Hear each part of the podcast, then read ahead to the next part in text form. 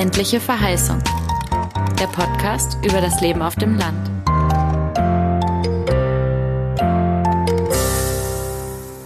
Hallo zu einer neuen Folge der ländlichen Verheißung. Auch diesmal wollen wir uns wieder der Frage widmen, in was für Landschaften wollen wir leben.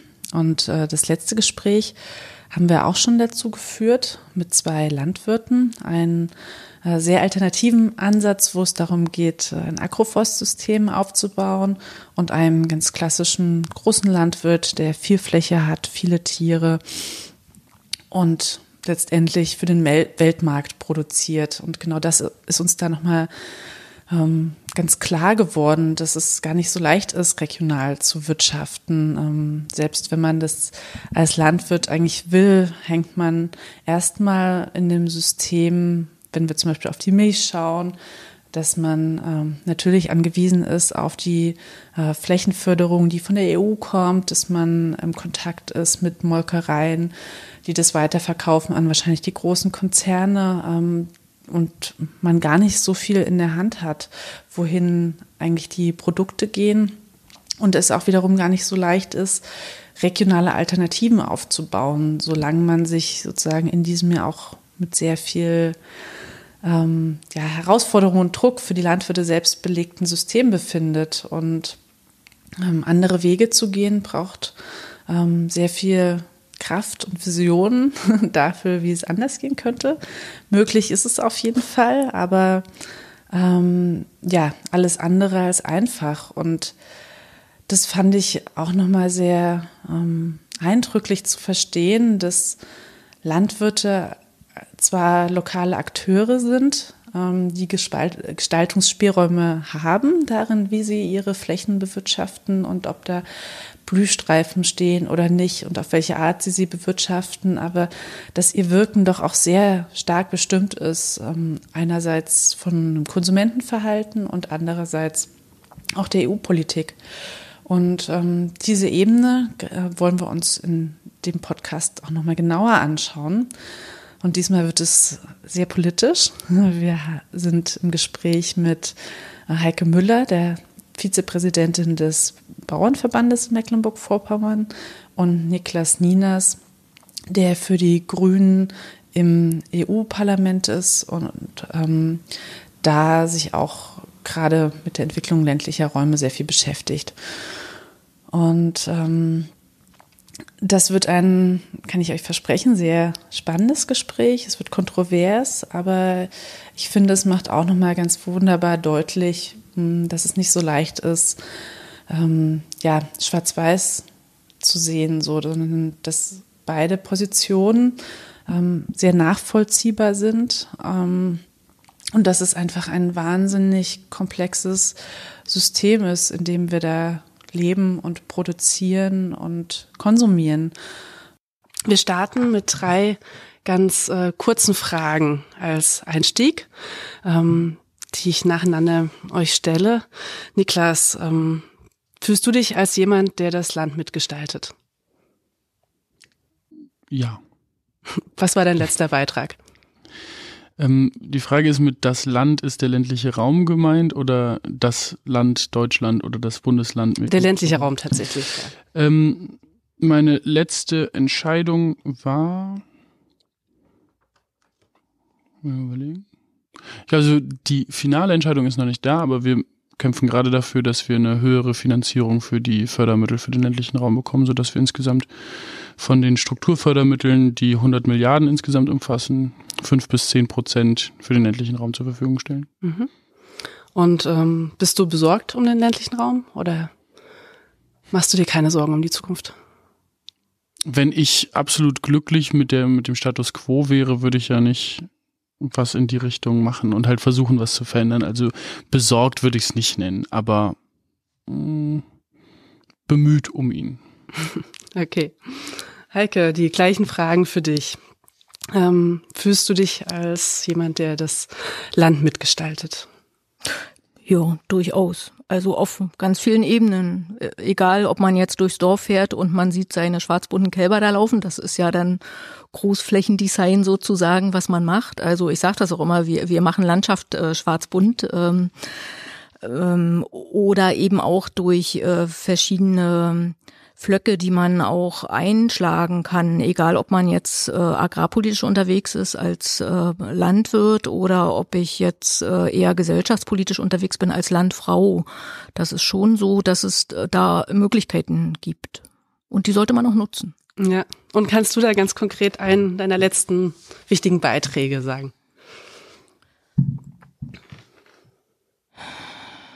Ja, ich habe ähm, vor ein paar Wochen an einer äh, Zoom-Konferenz äh, teilgenommen.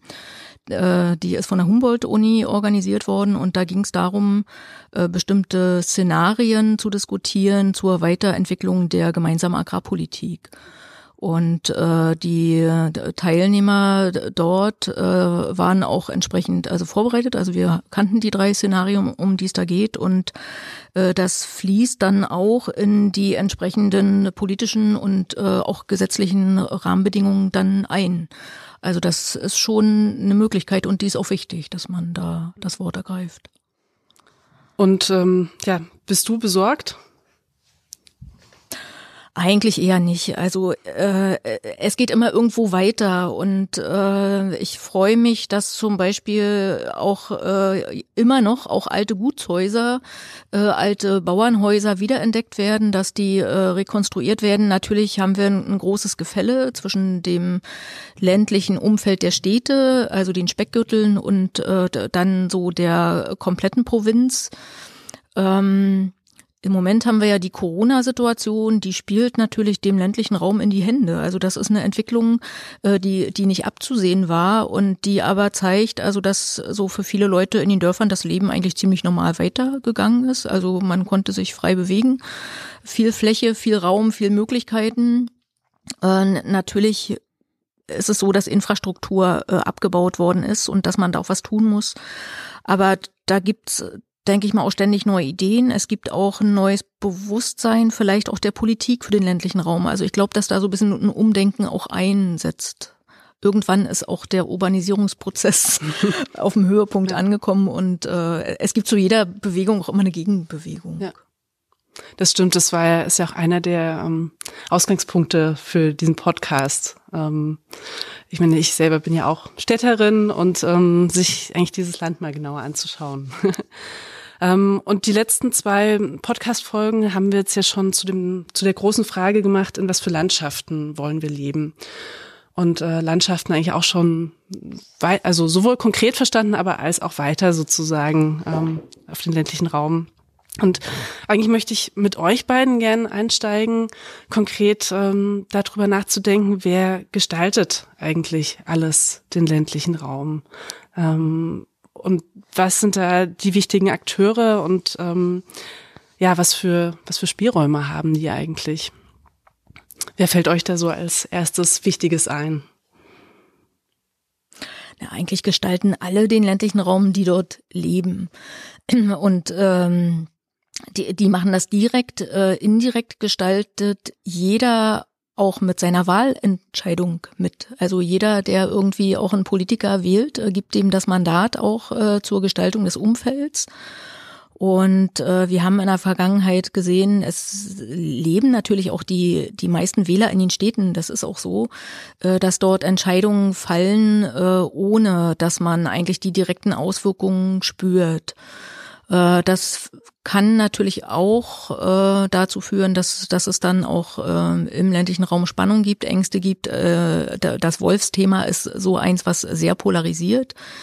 Äh, je nachdem, wie dicht man dort äh, dran ist, wie sehr man betroffen ist. Bei uns in Mecklenburg-Vorpommern geht es im Moment noch, aber es gibt eben auch in, Brandenburg ähm, auch in Niedersachsen Gegenden, wo es doch mehr oder weniger zur Belastung wird nicht nur für die Tierhalter, wo, wo es eben auch dann schon naja, wo das Sicherheitsgefühl einfach leidet. Ne? Also wenn man sich dann doch nicht mehr traut, abends nochmal mit dem Hund eine Runde zu gehen, weil äh, einen Tag vorher dort ein Wolf gesehen wurde. Das sind schon Sachen, die greifen auch in die Lebenswirklichkeit äh, der Leute dort ein und äh, dem muss man auch Rechnung tragen. Mhm. Ähm, ich denke, dass das, das stimmt. Also eigentlich gestaltet jeder den ländlichen Raum mit, der da wohnt. Ähm, aber Ich glaube, der Grad der Mitgestaltung ist immer unterschiedlich. Das hängt leider, also das, oder was heißt leider, das hängt einfach damit zusammen, A, wie man sich organisiert, wie gut man, wie gut die Interessen vertreten werden und so weiter und was für Möglichkeiten man einfach hat. Ähm, also ein, ein Bauer mit viel, viel Land wird viel, viel mehr Einfluss auf die Gestaltung des konkreten Landes haben als eine Einfamilie, die da, eine einfache Familie, die da wohnt. Ähm, wir haben auch verschiedene politische Mittel, mit denen wir ähm, Teilhabe ermöglichen. Wir haben diese LEADER-Programme, die halt gerade im ländlichen Raum sehr, sehr wichtig sind, einfach auch um Infrastruktur und Strukturen auch zu schaffen und zu fördern. Und die sollen ja eben auch eine Mitbeteiligung und eine Beteiligung der Bevölkerung auch ermöglichen.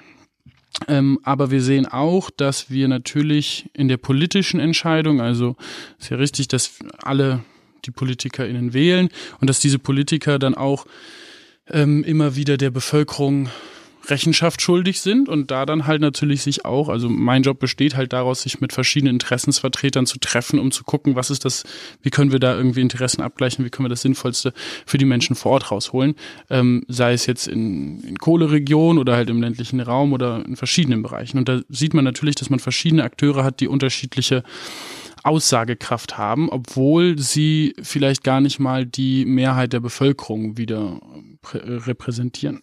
Also wir haben Interessensvertretungen, die sind sehr, sehr stark, obwohl sie eine Minderheit repräsentieren und die können trotzdem häufig ähm, ihre äh, Meinung besser durchsetzen als andere, wohingegen andere Leute halt einfach nicht so viel Mitspracherecht dann genießen, einfach in der praktischen Umsetzung, was halt unter anderem auch daran liegt, dass sie schlechter organisiert sind. Mhm. Aber ähm, um es mal ja ganz praktisch aufzugreifen, also klar, die die äh, Familie, die einfach auf dem Dorf wohnt, ähm, die kann natürlich anfangen, sich zu engagieren. Aber zum Beispiel gerade auf die Landschaften, die um das Dorf drumherum sind, hat sie nicht so viel Einfluss. Und ob es da jetzt äh, für den Artenschutz die Blühstreifen gibt oder was für eine Art von Landwirtschaft da gemacht wird oder wie auch immer, ähm, dann hängt ja schon viel zum Beispiel davon ab, was habe ich für einen Landwirt und ist der überhaupt noch von vor Ort? Ist der überhaupt ansprechbar oder ist der gar nicht mehr da? Also sind ja so die Landwirte zum Beispiel schon eine sehr zentrale Figur, ähm, was die Gestaltung des Landes angeht. Also ich würde, würde dem zustimmen. Also Landwirten kommen eine sehr, sehr prägnante Rolle zu im ländlichen mhm. Raum. Gerade auch zur Gestaltung des, der Landschaft auch mhm. und ähm, auch bei vielen Entscheidungen, ähm, die sie halt für sich selbst oder für ihren eigenen Betrieb äh, setzen, setzen sie auch immer wieder Entscheidungen auch für ganze Dörfer mit, ähm, wie zum Beispiel mit Blühstreifen, aber man kann das genauso ausweiten auf Windräder oder auf Pestizide und so weiter. Als wenn der Landwirt sagt, er möchte keine Pestizide oder er möchte Pestizide nutzen, dann hat das halt auch Auswirkungen für die Schrebergärten in den Dörfern oder für die Gärten. Ähm, ja, und das sind halt alles Entscheidungen, die halt damit reinfließen. Aber ich finde, bei der Politik muss man halt sich, müssen wir uns darauf besinnen, dass politische Repräsentation in Deutschland als Demokratie so funktioniert, dass eine Person eine Stimme hat und dass jede einzelne Person ge gewertet wird und nicht abhängig davon ist, wie viel Land die Person besitzt, wie viel Geld die Person hat, wie wenig Geld die Person hat, ähm, ob sie Mann, Frau oder, oder Kind ist oder so. Also das sollten wir da dabei ja rauslassen. De facto ist es natürlich häufig dann anders. Und wie, Heike, wie siehst du denn ähm, sowohl als, als ähm, Landwirtin, die du ja selber bist, mit deinem eigenen kleinen, also ja doch relativ kleinen Hof, ne? Und ähm, als auch als Vizepräsidentin des Bauernverbandes äh, diese Verantwortung und wie positioniert ihr euch da? Also ähm, es gibt da sicherlich eine ganz große Bandbreite, wie die Verantwortung gelebt wird. Ich sehe das eigentlich quer durch alle Betriebsformen und äh, ich wehre mich auch dagegen, wenn man so die großen Investoren äh, so in Bausch und Bogen verdammt. Also es gibt sowohl bei den Investoren welche, die sehr, sehr viel machen für die Dörfer. Das haben wir hier auch in Mecklenburg-Vorpommern und wir haben auch kleinere Betriebe, Familienbetriebe, die nichts machen. Also da gibt es, äh, also da gibt es kein Schwarz-Weiß wie überall, da gibt es ganz viele Grauzonen. Ähm, ich wehre mich auch äh, gegen die äh, Verwendung des Begriffes Pestizide. Das ist also eine Übersetzung jetzt aus dem Englischen. Das sind Pflanzenschutzmittel und die haben ihre Berechtigung im normalen konventionellen Landbau. Äh, und ähm, ich sehe, dass viele Betriebe sich auch bemühen, rings um die Dörfer, rings um die Gärten dann auch äh, durchaus äh, dann die Blühstreifen anzulegen oder die Feldrandstreifen oder wie auch immer, die im Rahmen des Greenings ohnehin auch gemacht werden müssen. Ne? Also fünf Prozent der Fläche äh, der Ackerfläche eines Betriebes müssen äh, als ökologische Vorrangfläche vorgehalten werden.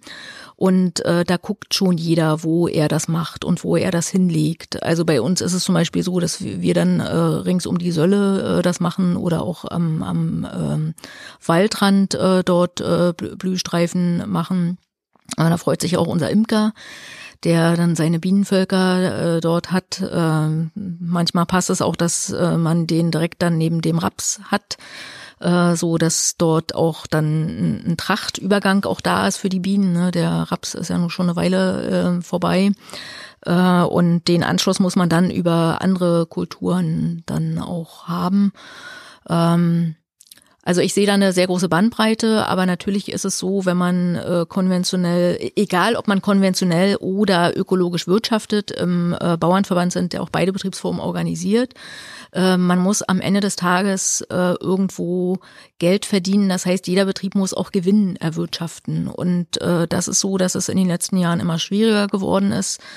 Äh, zum einen durch äh, die Witterungsverhältnisse, also die letzten zwei Jahre sehr trocken. Das Jahr davor sind wir fast abgesoffen. Da hatten wir ja so einen ganz nassen Sommer mit auch äh, breitflächigeren Überschwemmungen auch im, im Binnenland.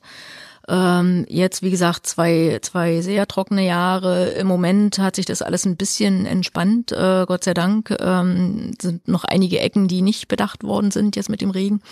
Aber im, im Gros des Landes ähm, hat sich das ähm, einigermaßen entspannt. Aber die Preissituation ähm, ja ist nach wie vor schwierig. Corona äh, wirft auch bei uns äh, Schatten. Ähm, aktuell sind gerade die Kartoffelbauern äh, in der Diskussion, die ähm, ihre Pommeskartoffeln, also die Verarbeitungskartoffeln nicht äh, loswerden. Das ist auch so, dass man das nicht ohne weiteres umswitchen kann. Also das sind dann besondere Sorten und äh, da lässt sich keine Speisekartoffel draus machen. Äh, ich finde das auch sehr schade, wenn man jetzt durch die Supermärkte geht und man kriegt jetzt die Frühkartoffeln aus Israel und aus Ägypten, wo eigentlich unsere liegen könnten, aber das hat eben auch mit den Sorten zu tun. Also wer dann mal so eine Industriekartoffel mal gekocht hat, ich habe das mal gemacht, ich habe so ein äh, so eine Sortenpräsentation gemacht und hatte dann immer so fünf, sechs äh, Stück und habe die anschließend zu Hause mit der Familie dann ähm, gekocht und gekostet und, und manche fallen eben wirklich auseinander dann, ne? also die Stärkekartoffeln. So und ähm, es tut uns schon weh, dass das Großcatering weggebrochen ist und und auch äh, im Import, Export äh, gibt es Verwerfungen äh, wo wir noch nicht wissen, wie sich das wieder glätten wird. Wir hatten ja auch im letzten Podcast um, ja auch die niedrigen Milchpreise, die ja ein lang andauerndes mhm. Problem schon ja, sind. Ja. Ne? Aber ich meine, genau daher kommt eigentlich auch ähm, die Frage nochmal so nach den Gestaltung, Gestaltungsspielräumen, weil ähm, ich weiß nicht, ob ihr mal reingehört hat, habt im letzten Gespräch, äh, war ja zu Gast Mit Philipp Kowolik. Philipp ja, Kowolik aus dem Lausanne Winkel. Mhm. Und ähm, der hat ja als Großlandwirt mit tausend Rindern einfach auch nochmal erzählt, wie äh, oder man spürt bei ihm, finde ich, sehr diesen Zwiespalt zwischen, er würde gerne auch anders wirtschaften und er weiß unglaublich viel, also viel auch darüber, wie es anders gehen könnte und tut da sein Bestes. Aber diese Zwänge, ähm, die einfach so systemisch sind und die letztendlich ja auch von der EU kommen und mit den Förderungen zusammenhängen und mit ähm, dem Import-Export geschehen und Weltmarkt und sowas, ähm, erlauben ihm eigentlich kaum sozusagen diese Region auch anders zu gestalten. So, das ist doch eigentlich, also mich macht es immer so, oder ich gehe da schon immer mit so einer, ja, so, so einer Verzweiflung so ein bisschen aus solchen Gesprächen, weil ich mir denke, es ist doch echt, es ist doch verrückt. Da ist es ist doch wirklich weit weg von jeder, du hast gerade von Wählerstimme erzählt, also von jedem Gefühl von, ich kann was mitbestimmen oder so, weil diese, ähm, letztendlich dieses System ist einfach inzwischen so groß geworden. Ja, und ich sehe auch, ähm, also ich sehe es auch genauso. Ich sehe auch, dass ganz, ganz viele ähm, Landwirtinnen und Landwirte auch sagen, sie wollen gar nicht so unbedingt weiterarbeiten, wie es momentan der Fall ist, weil der aktuelle Fall auch einfach nicht geil ist. Also weil super viel Arbeit, ähm, wahnsinnigen Produktionsdruck und dann halt kriegt man am Ende gesagt, okay, die Preise sinken weiter und du kriegst am Ende doch für, dein, für deine ganze Leistung gar nichts. Das ist ja jetzt nicht also das ist jetzt nicht gerade erfüllend, glaube ich, wenn man ähm, wenn man dann für die harte Arbeit, die man reinsteckt, keine vernünftige ähm, Honorierung einmal preislich, aber auch von der Gesellschaft, glaube ich, bekommt. Ähm, das Problem ist halt wirklich ein systemisches und ich glaube, also dass wir halt einfach zu zögerlich daran gehen, dieses System halt über Bord zu werfen, ähm, weil wenn wir uns darüber unterhalten, dass es so nicht geht. Also offensichtlich ist die aktuelle Situation nicht tragbar für viele Bereiche, sowohl für die Landwirte als auch für die äh, für die Umweltschützer, sage ich mal, die ja dann da den großen Clash haben, wo ich immer da, das die Sorge habe, oder was ich daran übrigens ganz schlimm finde, ist, dass es halt einfach immer dieses Wir gegen die sind. Die Umweltschützer sind die Bösen. Nein, die Bauern sind die Bösen. Dass letzten Endes die Bauern diejenigen sind, die selbst, ganz selbstverständlich ein Interesse an Umweltschutz haben und an einer funktionierenden Natur haben, aber auch diejenigen sind, die dadurch, dass sie eben die meiste Fläche in Deutschland aktiv gestalten, auch diejenigen sind, die am ehesten Umweltschutz machen können, ähm, wird, finde ich, zu häufig ausgeblendet. Und wir müssten, und andererseits ist auch äh, von, von Bauernseite, dass es nicht so ist, dass die ähm, Umweltschützer den Bauern äh, sagen wollen, ihr müsst jetzt aufhören mit dem, was ihr tut und hängt euren, hängt den Hut an den Nagel und, und, und schließt den Betrieb oder so. Das ist ja auch nicht ähm, Sinn und Zweck. Also wir wissen alle, dass wir von, also dass wir gute Lebensmittel brauchen. Aber wir müssen uns doch überlegen, und ich finde halt, wir sollten uns da halt, glaube ich, eher verbünden ähm, und halt gegen das Problem kämpfen, anstatt gegeneinander. Und ich glaube, das Problem hat ähm, einmal mit dem System der Förderung zu tun, wie wir sie haben, das heißt nicht, dass Förderung per se schlecht ist, ganz im Gegenteil, aber die Förderung, die wir aktuell haben, führt halt eben nicht dazu, dass wir eine Entlastung der Landwirte haben, ganz im Gegenteil eigentlich. Also du meinst, das ist einfach die Förderung genau, über die wir, Fläche sozusagen. Dass wir eine reine mhm. Flächenförderung haben, das ist jetzt rein, wir haben die erste Säule, wo wir eine reine Flächenförderung haben, was der Großteil der Fördermittel ist und der führt dazu, dass man einen wahnsinnigen Ausverkauf an Fläche sieht. Also plötzlich, also oder an, an, an Grund und Boden. Plötzlich ist Grund und Boden für jeden wahnsinnig lukrativ. Einfach deshalb, weil ich weiß, man kriegt so 300 Euro pro Hektar. Das heißt, wenn ich jetzt Investor bin, ich habe mit Landwirtschaft nix am Hut, aber wenn ich mir so einen Hektar kaufe, dann kriege ich da auf jeden Fall meine 300 Euro für. Weil mein Pächter kriegt diese 300 Euro, ja. Das heißt, die kann ich dem schon mal abzwacken. Dann nehme ich noch die Pacht dafür, dass ich gutes Land verpachte. So, und dann denkt sich der Bauer, ja gut, toll, ich muss jetzt erstmal diesen, diese Miesen erstmal wieder gut machen. Und natürlich ist dann die logische Konsequenz zu sagen, naja, ich hätte gerne das Geld, weil ich, weil die Bodenpreise so hoch sind, hätte ich auch gerne irgendwie wieder von der Gesellschaft, weil ich soll doch gute Lebensmittel für die Gesellschaft produzieren. Aber dass man, dass der Preis so hoch ist, liegt daran, dass wir diese Förderung zahlen. Und wir sehen halt immer mehr ähm, eine Konzentration von Fläche. Wir sehen, dass wir halt eben auch diese Investoren haben. Wir, und das war auch kein, es ist auch keine Verwunderung, dass das passiert. Vor zwölf Jahren, als die Flächenförderung, so wie sie jetzt existiert, eingeführt wurde, davor gab es ja die Butterbergförderung, sagen wir mal so, ähm, da äh, hatten, haben Wirtschaftswissenschaftler vorausgesagt, wenn wir das so machen, dann werden sich die Bodenpreise erhöhen, dann werden sich die, die, die Pachtpreise erhöhen. Und wenn wir uns die Zahlen für Mecklenburg-Vorpommern zum Beispiel angucken, in den letzten zehn Jahren äh, haben sich die Bodenpreise verdoppelt, die Pachtpreise haben sich, glaube ich, verdreifacht. Ähm, und es ist genau das passiert. Und es liegt hauptsächlich an der Flächenförderung. Nur ist das nicht das einzige Problem sicherlich, aber es ist eins der großen systemischen Fehler, womit wir in Europa ähm, 300 Milliarden ausgeben von auch Steuermittel letzten Endes. Und dann das andere Ende des Problems ist dann auch wieder dieser immens harte Konkurrenzkampf auf der anderen Seite, wo wir halt sagen, okay, wenn wir ähm, die Milch, die wir produzieren, mit den, die unterstützt wird von, von Steuermitteln, die dann auf dem Weltmarkt verkauft wird und da halt durch diesen Konkurrenzdruck sehr, sehr niedrig gehandelt wird. Das ist jetzt nur ein Beispiel. Es gibt auch in, in, in Deutschland und Europa genug Preisdruck, aber ähm, wenn wir uns den Weltmarkt angucken, dann sorgen wir am Ende dafür, wenn die Milch von hier nach China geliefert wird, als Trockenmilchpulver, was auch immer, dass die die kaufen, weil die so billig ist, weil wir da Steuermittel reinstecken, damit sie so günstig wird. Das du ist letzten Endes, Kopf. ja, ich sehe schon das Schütteln, aber es ist letzten Endes die, das Durchreichen von Steuergeldern nach China, wenn man es ganz böse formuliert. Es ist nicht alles so einfach, ich weiß, aber der, der, der Grund, das eins der Grundprobleme ist halt diese Öffnung auf der einen Seite und ähm, auf der also auf der einen Seite für die Steuer, für die für die Fördermittel und auf der anderen Seite die Öffnung für die Produkte, die halt nach draußen gehen.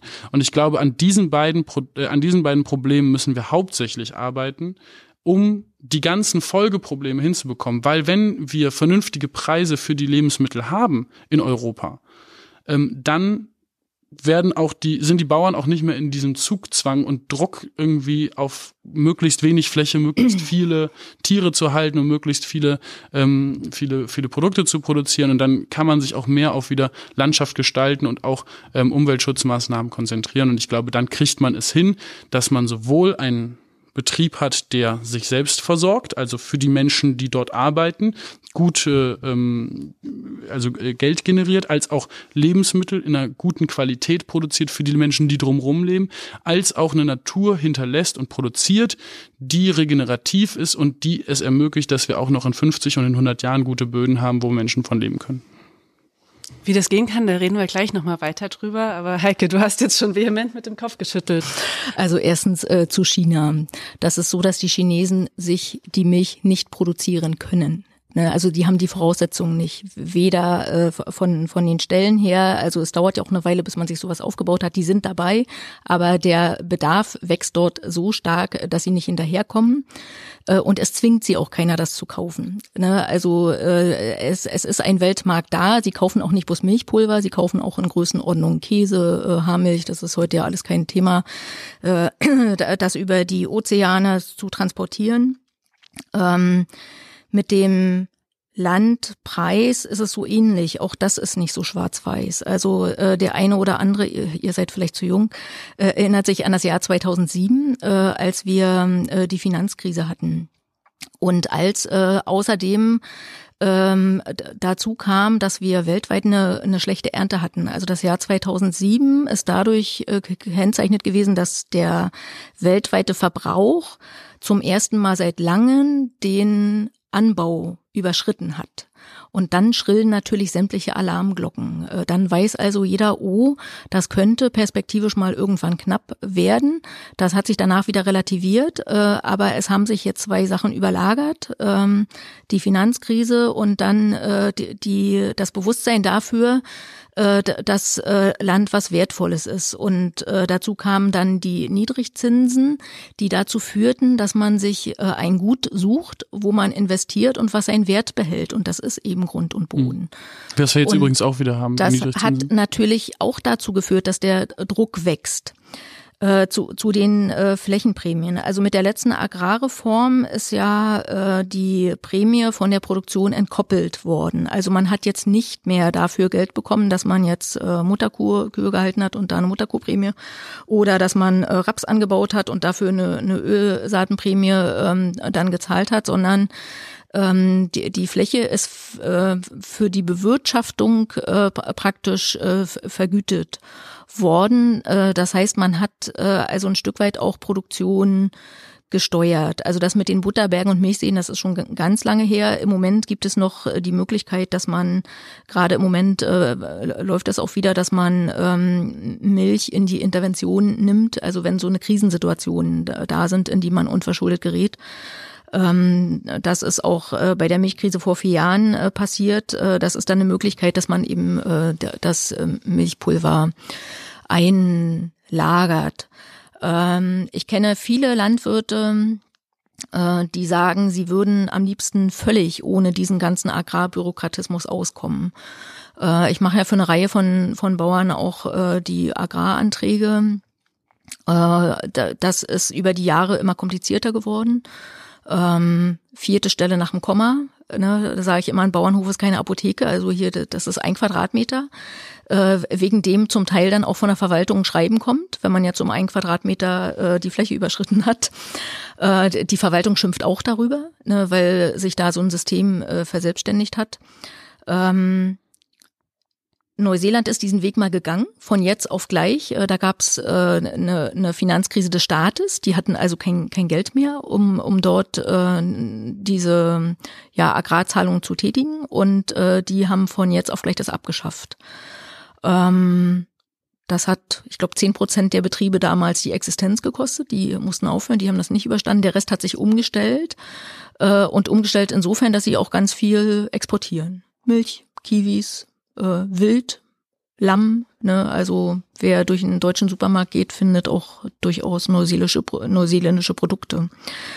Ähm, ich glaube, dass man das hier in Europa nicht hinbekommt weil dann auch eine Einigkeit da sein müsste äh, unter allen Mitgliedstaaten. Also es müssten wirklich alle diese äh, Abschaffung äh, befürworten und äh, der der Einkommensanteil, der daraus generiert wird, ist in den osteuropäischen Ländern, die neu dazugekommen sind, viel, viel höher als bei uns.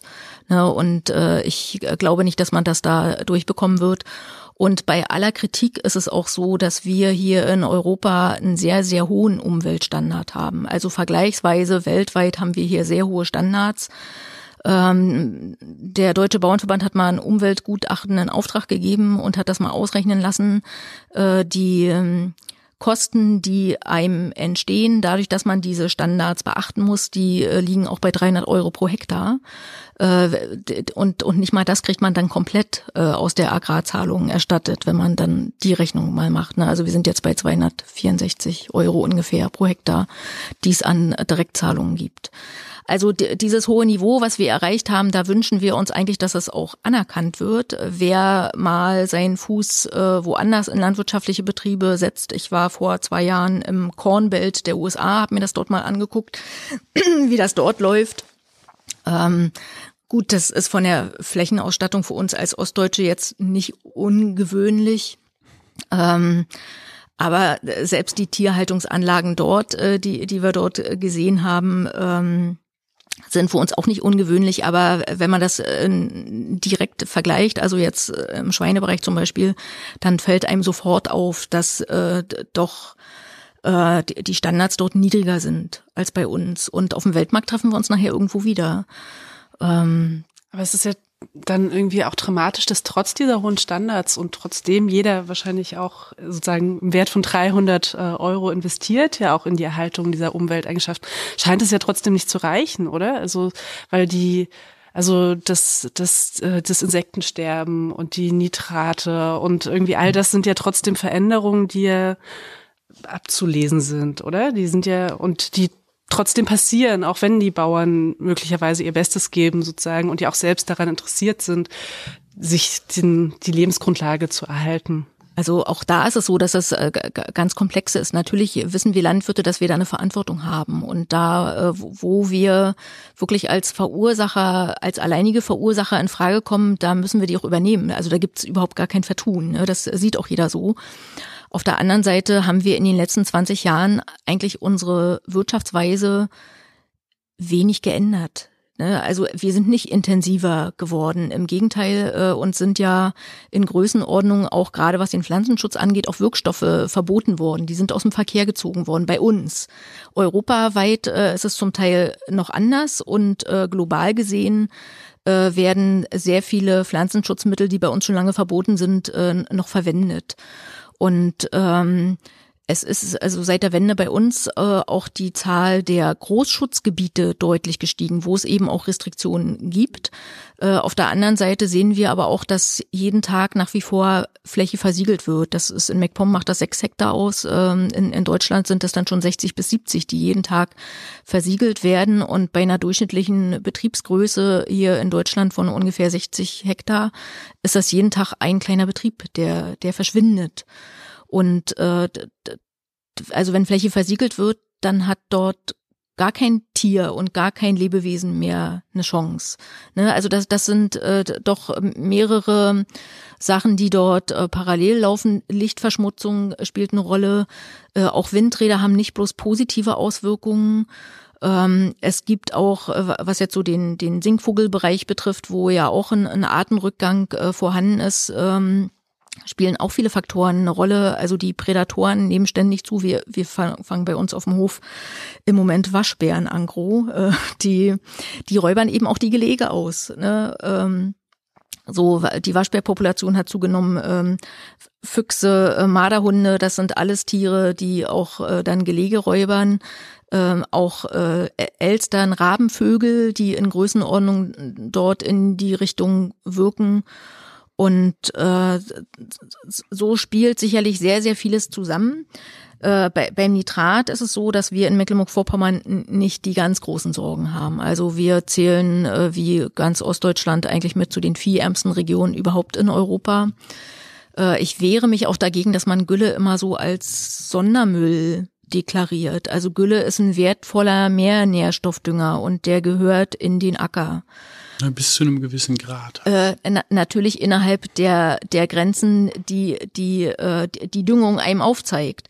Äh, dass dort hier und da Fehler gemacht worden sind, äh, das bestreite ich nicht. Ähm, vieles, was man heute an Nitrat im Grundwasser misst, hat aber schon auch eine sehr lange Zeit hinter sich. Also das sind nicht die Sünden der letzten 20 Jahre, sondern zum Teil auch äh, die Sünden davor wenn man so die Messstellen mal genau untersucht und dann guckt, was da mal gewesen ist, ja, wenn dort in der LPG das Düngerlager dort war, dann braucht man sich nicht wundern. Deshalb fordern wir auch, dass hier so eine Einzelmessstellenanalyse gemacht wird und man gemeinsam mit den Leuten vor Ort eben guckt, äh, was ist da die Ursache, wie alt ist das Wasser ähm, und, und was können wir jetzt tun, um, um dort entgegenzuwirken. Also das ist schon so, dass man das auch sieht. Ähm, wir sehen zum Beispiel auch, dass eine Tierhaltung äh, auch wiederum äh, Insekten generiert. Also wir haben bei uns äh, ja den, hast du ja gesehen, den Stall, äh, den Kälberstall auf dem Hof, da ist ein Misthaufen und da sind natürlich Fliegen ohne Ende. Also ich habe gestern gerade erst bei mir die letzten zwei Fliegengitter eingesetzt in der Küche, weil wir sonst äh, aufgefressen werden. Äh, das ist ähm, das ist schon auch eine Voraussetzung und äh, da beißt sich zum Teil auch das Emissionsrecht mit, äh, mit den äh, Möglichkeiten für die Insekten. Ne? Also wenn ich alles abdecken muss und, und alles clean machen muss und äh, alles sofort einarbeiten muss, auch an organischem Dünger, dann können sich die Fliegen und andere ähm, ja, Fäkalienfresser, sage ich jetzt mal, die haben dann da auch wenig Chancen und, und dann ist das eine Kette. Und da sind also viele Prozesse, die da ineinander greifen und wo wir gemeinsam was tun müssen. So, und, und zum Teil äh, gibt dort eben Widersprüche zwischen Klimaschutz und Artenschutz. Und die muss man benennen. Doch, doch, doch, zum Teil ist es so. Also wenn man jetzt die, die, na, wenn man die Emissionen jetzt äh, ausschließen will, in, indem man eben Mist sofort einarbeitet. Aber Mist, Mist hat nichts mit Artenschutz zu tun. Artenschutz geht nicht darum, dass wir ein paar Fliegen retten, sondern darum, dass wir eine Diversität an verschiedenen Insekten haben. Und diese Insekten fressen nicht Mist an, also im Hauptteil, sondern die, die wir vermissen. Die brauchen Blühstreifen, die brauchen verschiedene Kräuter, die brauchen Blüten von verschiedenen, ganz vielen verschiedenen Pflanzen und nicht nur Monokultur Kulturen und ähm, auch Lebensmittel, die wir ja auch frühzeitig ernten. Da muss man ja auch immer, ich finde, man kann auch ähm, immer bei sich selber immer anfangen und halt mal gucken im Garten. Ähm, wenn wir, wenn wir zum Beispiel ähm, Knoblauch nehmen oder so, den äh, oder, oder oder Schnittlauch, dann ernten wir den Schnittlauch in der Regel früher, als der eine Blüte bildet und diese Blüte wäre eigentlich sehr sinnvoll für für Schmetterlinge und andere Tiere. So und das ist jetzt nur ein Beispiel für ganz viele äh, verschiedene Pflanzen, die halt eigentlich das Problem Artenvielfalt darlegen. Und letzten Endes ähm, wird die, die Masse an Fliegen, wie gesagt, Aasfresser haben wir, glaube ich, genügend. Ähm, da ist nicht das Problem an der, an, an der Artenvielfalt, sondern dies, sondern halt eben diese Tiere, die halt andere Pflanzen fressen, die wir entweder zerstören, weil wir sie für Unkraut halten, ähm, weil sie, weil wir sie halt nicht anbauen. Und ich kann auch nachvollziehen, dass das auch ähm, im Betrieb auch nicht also äh, rein betriebswirtschaftlich gibt es natürlich überhaupt keinen Grund, das zu unterstützen, wenn man davon nichts hat. Aber ähm, wir müssen uns, glaube ich, als Gesellschaft fragen, ist es ist uns das ein schützenswertes Gut? Und ähm, diese die gesellschaftliche Diskussion ist, glaube ich, in den letzten Jahren wesentlich vorangekommen, weil wir auch gelernt haben, wissenschaftlich, dass diese Artenvielfalt auch unser direktes Leben beeinflusst. Ähm, das, das ist, ist nicht nur schön für die Vögel, die dann wieder durch die Bienen und, und, und, und Käfer und sonst was und Schmetterlinge was zu fressen haben und die dann wieder, also dass wir eine lange Kette da drin haben, sondern das ist letzten Endes auch re relevant für eben den Klimaschutz und für die Diversität ähm, in der ähm, auf dem Planeten und das hat Auswirkungen auf uns und auf unser Wohlbefinden. Und diese Entwicklung, die wir in den letzten Jahren ja gesehen haben und jetzt auch gerade großes, große Debatte zur Düngemittelverordnung, das ist ja nicht so, und das haben Sie ganz richtig gesagt, dass das jetzt von heute auf morgen käme oder dass das jetzt nur ihre Schuld ist oder nur des Bauerns oder nur von, von der Generation Bauern, die jetzt in den letzten zehn Jahren gewirtschaftet hat. Nein, nein, nein, das sind Probleme, die wir seit Jahrzehnten vor uns herschieben. Das sind Altlasten, für die vergangene Generationen vielleicht was können, aber wahrscheinlich auch nicht, weil sie aus Unwissenheit gehandelt haben. Aber jetzt sind wir an einem Wissensstand, wo wir weiter sind und da müssen wir auch sagen, okay, wir können uns jetzt darüber ärgern und wer, wer hat Schuld daran oder wir können uns jetzt ransetzen, dieses Problem jetzt zu beheben. Und das Beheben des Problems, das ist jetzt nun mal die Aufgabe und nicht halt das Verlagern von der Verantwortung. Und da müssen wir halt gucken, was kann jeder tun. Und natürlich können Bauern einfach mehr tun, weil sie einfach viel mehr mit dem Land in Berührung sind. Und ich sehe aber auch, und da kann ich auch gewisse Sorge bei den, bei den Landwirten auch verstehen, die Gesellschaft in der Pflicht, dass halt auch, dass man nicht sagt, wir verlagern die gesamte Verantwortung auf die Schultern der Bauern und sagen, so, ihr seid schuld daran und ihr müsst das jetzt lösen, was schon in der Analyse falsch ist, äh, sondern dass man sagt, das ist eine gesellschaftliche Aufgabe und da müssen wir alle dahinter stehen und wenn wir wollen, dass Bauern behilflich sind bei diesem Problem und das mitlösen wollen, dann müssen wir sie da auch unterstützen. Und das, finde ich, geht auch in der Diskussion, in der politischen Diskussion auch vollkommen fehl. Also das fehlt komplett. Natürlich ist eine Düngemittelverordnung für Bäuerinnen und Bauern einfach schlecht und betriebsschädlich, wenn es keine Ausgleichsmaßnahme dafür gibt, wenn es keine vernünftige Kompensation von dem Mehraufwand oder so gibt. Und deswegen würd, wünsche ich mir halt eben auch eine Förderung, die halt nicht nur sagt, wir, wir geben jeder Person pro Fläche Geld, das, wie gesagt, einfach über die Pacht abgetragen wird an wer auch immer das besitzt. Im Idealfall sind das die Bauern, aber in viel zu großen Fällen sind es eben nicht Bauern, sondern halt Investoren von außerhalb. Ähm, sondern dass wir halt stattdessen auf eine Förderung gehen, die sagt, ähm, die Bauern übernehmen wichtige gesellschaftliche Aufgaben und dafür werden sie honoriert. Und für jede Aufgabe, die sie übernehmen, bekommen sie Geld. Und das halte ich für eine, für eine sinnvolle Förderung, wenn wir es dann noch schaffen, dass wir endlich, also das ist, glaube ich, auch noch eine zweite gesellschaftliche Entwicklung, wo wir endlich hinkommen, ähm, wo aber auch, wo ich mich so ein bisschen frage, was da in den letzten keine Ahnung, also also zum, ich bin jetzt ich bin jetzt 28 und diese Debatte ist schon seit ich auf der Welt bin, glaube ich, die gleiche. Sie können das besser beurteilen oder du kannst das besser beurteilen. Aber immer, was ich mitgekriegt habe, ist, Milchpreis ist zu niedrig, damit die Bauern davon überleben können. Und er sinkt und sinkt und sinkt. Äh, Fleischpreise sind zu niedrig und sinken, sinken, sinken. Und diese Debatte haben wir irgendwie schon seit gefühlt 30 Jahren. Ähm, und alle sind sich da auch einig. Also von, von Grünen über SPD bis zu den, bis zu den Christdemokraten sind sich alle einig, ja, so kann es nicht weitergehen. Und wir müssen den Wert von Essen endlich wieder höher stellen. Wir müssen mehr bereit, also bereit sein, als Gesellschaft mehr für Essen zu bezahlen. Aber es hat sich nichts verändert. Es sind immer noch schlechte Preise. Und ich glaube, wenn wir das aber hinbekommen, dass sie letzten Endes äh, für ein, für ein äh, Kilo Fleisch mehr bekommen oder für ein, für ein Liter Milch, ähm, dann kann man auch sagen, okay, dann halte ich auch weniger Kühe und das führt dann zu weniger Gülle und das dann letzten Endes auch wieder ähm, zu weniger Nitrat im Boden. Und diese gesellschaftliche Debatte krankt, finde ich, daran an, Entschuldigung, wenn ich das so direkt sage, an diesem krassen Widerstand des Bauernverbandes, der immer wieder sagt, nein, wir, und ich verstehe es auch nicht, und deswegen hoffe ich, wünsche ich mir, dass Sie es mir erklären. Einerseits, wir finden das aktuelle System nicht gut, aber die Lösung ist, wir machen alles so weiter wie bisher. Und das verstehe ich nicht. Das, das kommt bei mir nicht klar. Wenn wir wissen, wir haben das Problem, systemisches Problem bestehend aus, ähm, aus einer, einer Förderung, die nicht gesellschaftlich sinnvoll ist, die keinen Mehrwert hat ähm, und aus niedrigen Preisen. Und gleichzeitig sagt der Bauernverband, ja, aber wir wollen weiterhin auf dem Weltmarkt konkurrenzfähig sein und dafür brauchen wir billige Preise und wir brauchen diese Förderung. Aber wir haben ein großes Problem. Es geht für mich nicht zusammen. Also ich, ich bin ja in einem System groß geworden, was ja einige Züge dessen hatte, was sie vielleicht erstrebenswert finden. Also eine völlig autarke Versorgung, bis auf paar Alibi-Bananen. Ja, also man hat alles äh, auf relativ engen Raum gemacht, allerdings in großen Größenordnungen. Äh, und nach der Wende musste man aber konstatieren, dass die Abstimmung mit den Füßen stattgefunden hat. Also die Leute wollten eben nicht die heimischen Produkte, sondern die wollten eben auch die große Bandbreite haben. Und ich glaube nicht, dass man heute die Märkte schließen kann. Also wir, wir leben in einer Marktwirtschaft und auch äh, die, die meisten Bauern sehen das auch so. Ähm, ja, Bauern sind ja dafür bekannt, dass sie immer jammern, schon immer seit Generationen. Heißt es ja, der Bauer ist mit dem Stein auf der Brust groß geworden. Ähm, die, die Preise sind immer natürlich auch grenzwertig, aber das ist äh, äh in, in dieser Gesellschaftsordnung eigentlich ist System äh, im Moment. Äh, sie, sie widerspiegeln das Angebot und Nachfrageverhältnis. Das ist einfach so.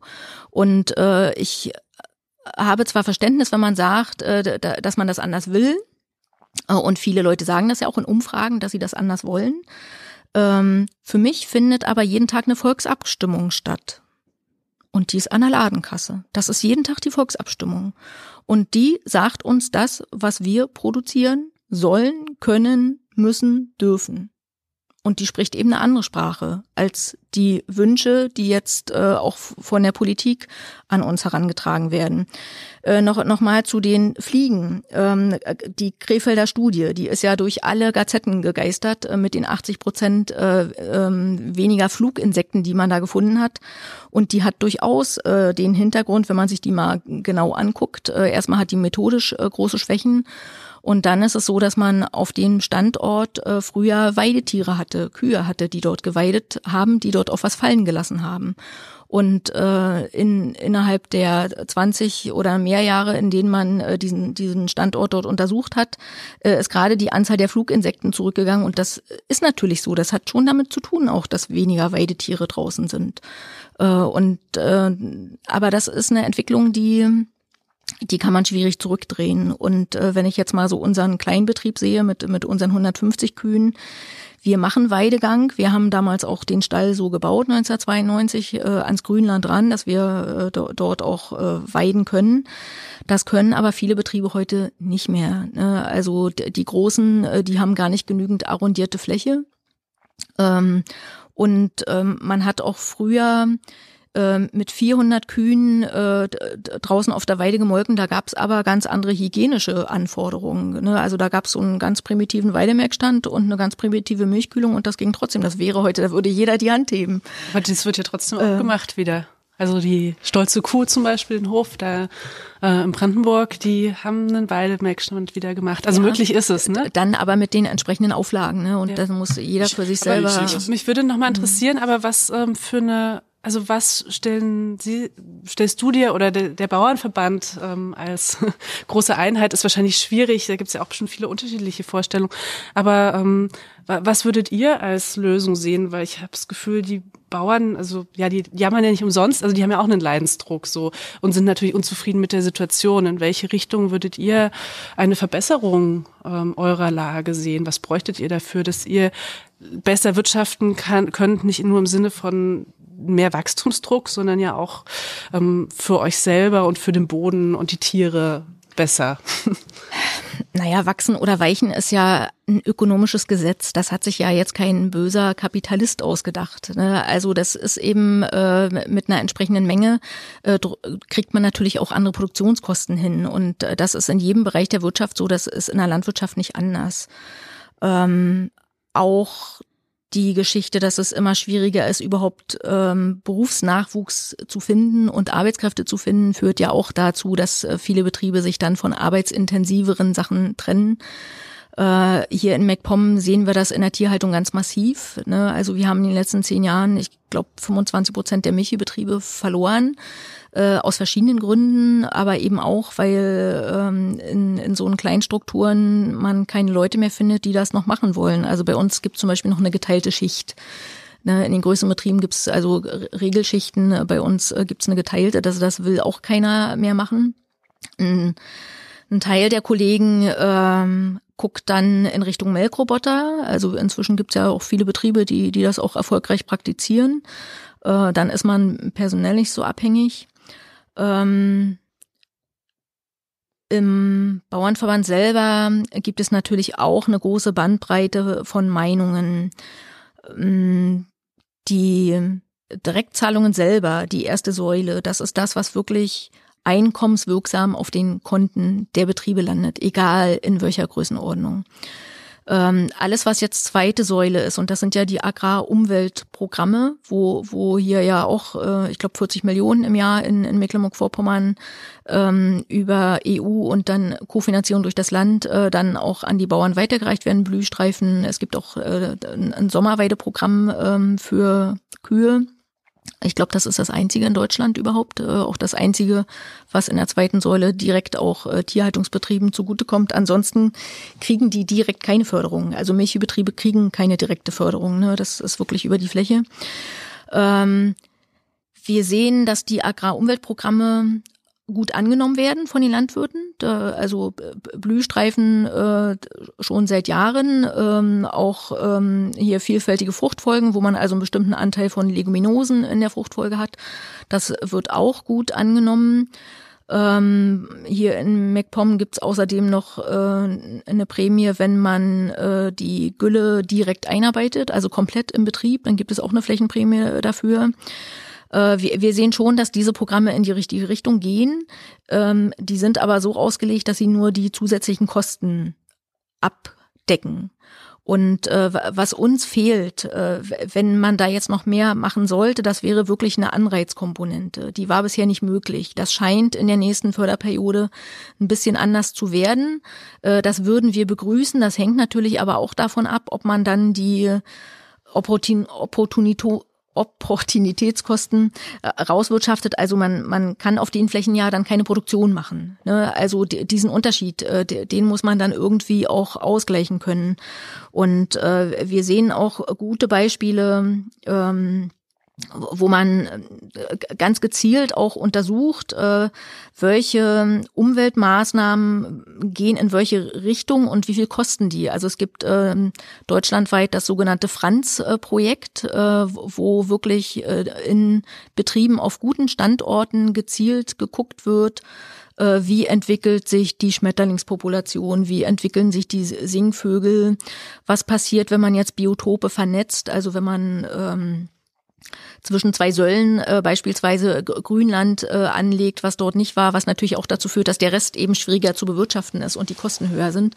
Äh, da gibt es schon äh, Programme und Vorstellungen, aber ähm, da sind die Kosten dann eben auch sehr hoch. Also zwischen 400 und 2000 Euro pro Hektar kostet das dann. Und dann muss die Gesellschaft gefragt werden, ob sie das wirklich auf Dauer macht.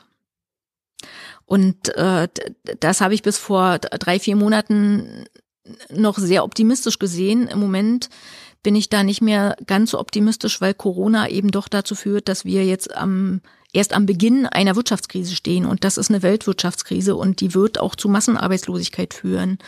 Das heißt, es wird auch das Bruttoinlandsprodukt deutlich sinken und und dann auch äh, prozentual dazu das, was man an die EU überweisen kann, ähm, so so dass auch äh, das Generieren von Steuern schwieriger wird.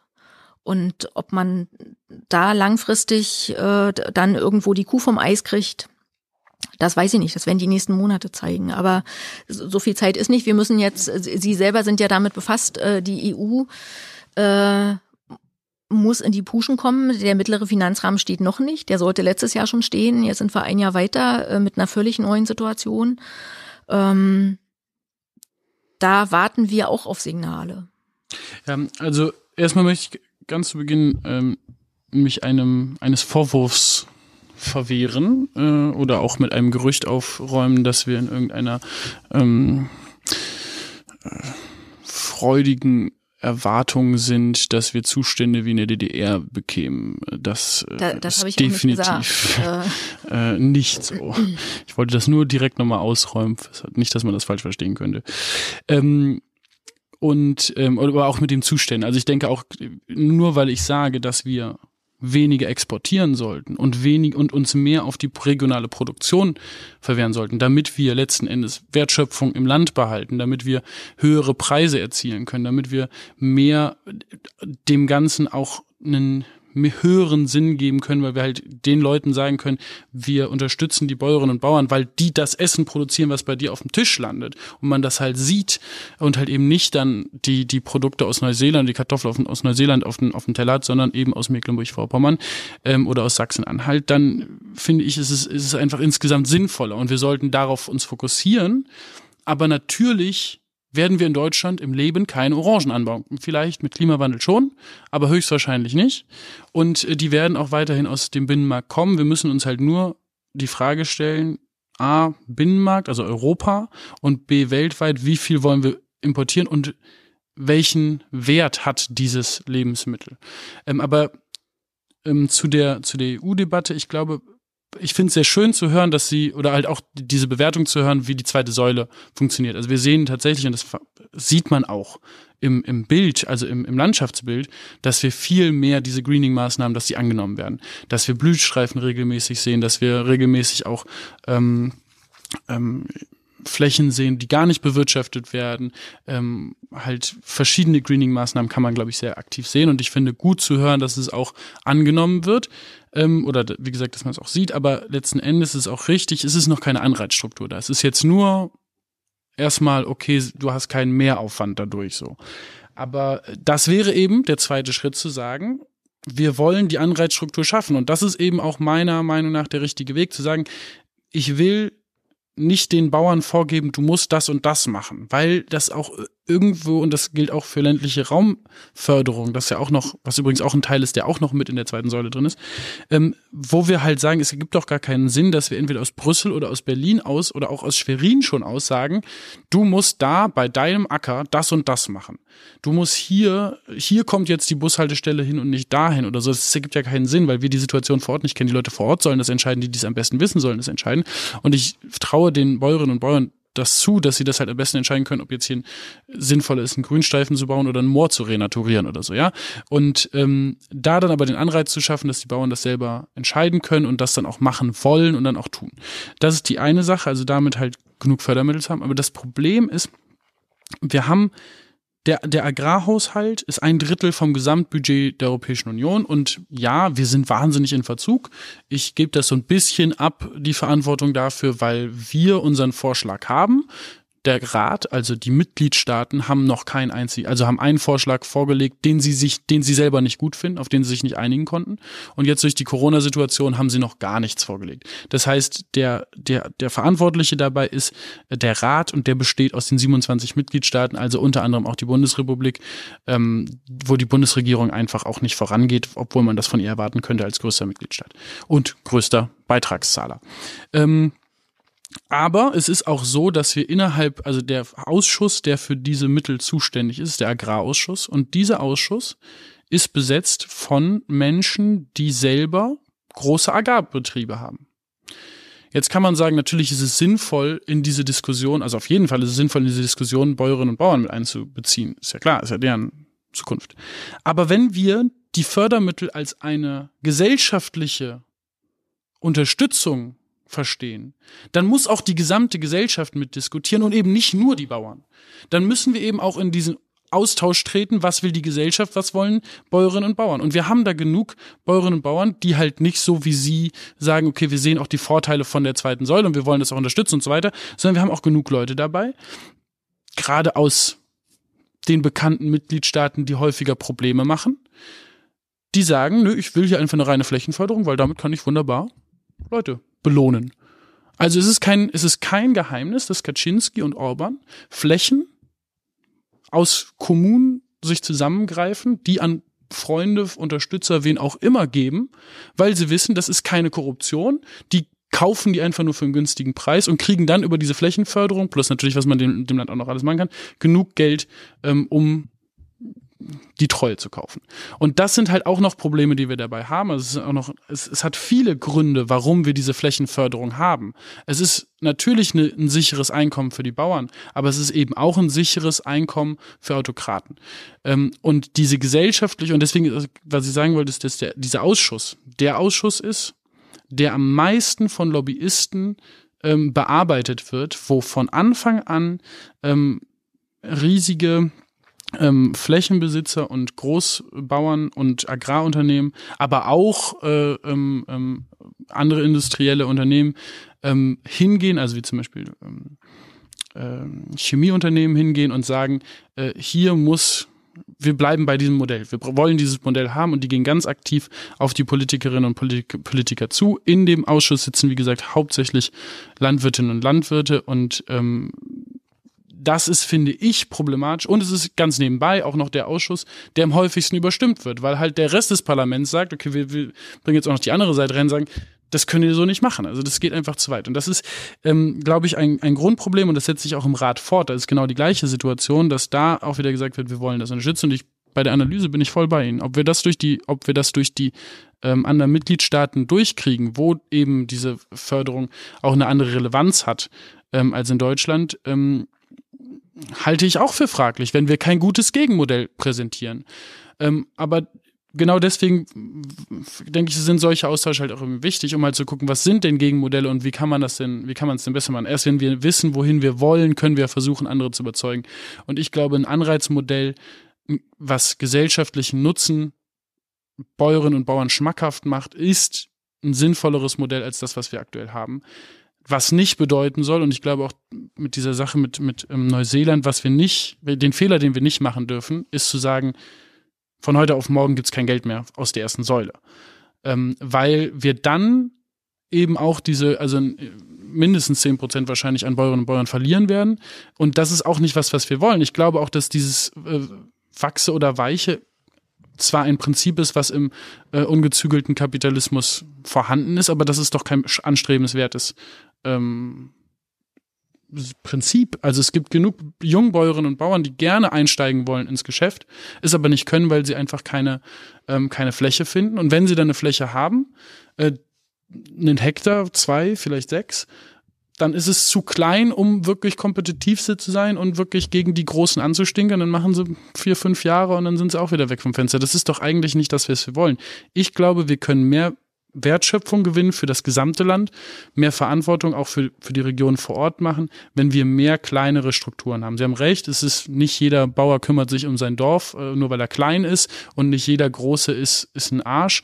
Ähm, aber es gibt eine gewisse Tendenz, dass wenn ich natürlich jetzt Investor aus Holland bin, dass ich dann keinen keinen Bezug mehr zu der Region habe, wo ich das, wo ich das Land besitze. Und ich denke, wir können dem entgegenwirken, auch für den ländlichen Raum, indem wir mehr kleinbäuerliche Strukturen haben, die dann auch noch mehr ähm, Wertschöpfung bringen. Aber ein anderer Punkt, wo ich, wo ich voll bei Ihnen bin, ist der, dieser Punkt, was Sie mit Melken angesprochen haben, mit den Auflagen und so weiter. Ich glaube, wir haben es ein bisschen übertrieben mit allen möglichen Hygieneauflagen, die nämlich letzten Endes dazu führen, dass diese ganzen Auflagen nur noch von Großbetrieben irgendwie erfüllt werden können.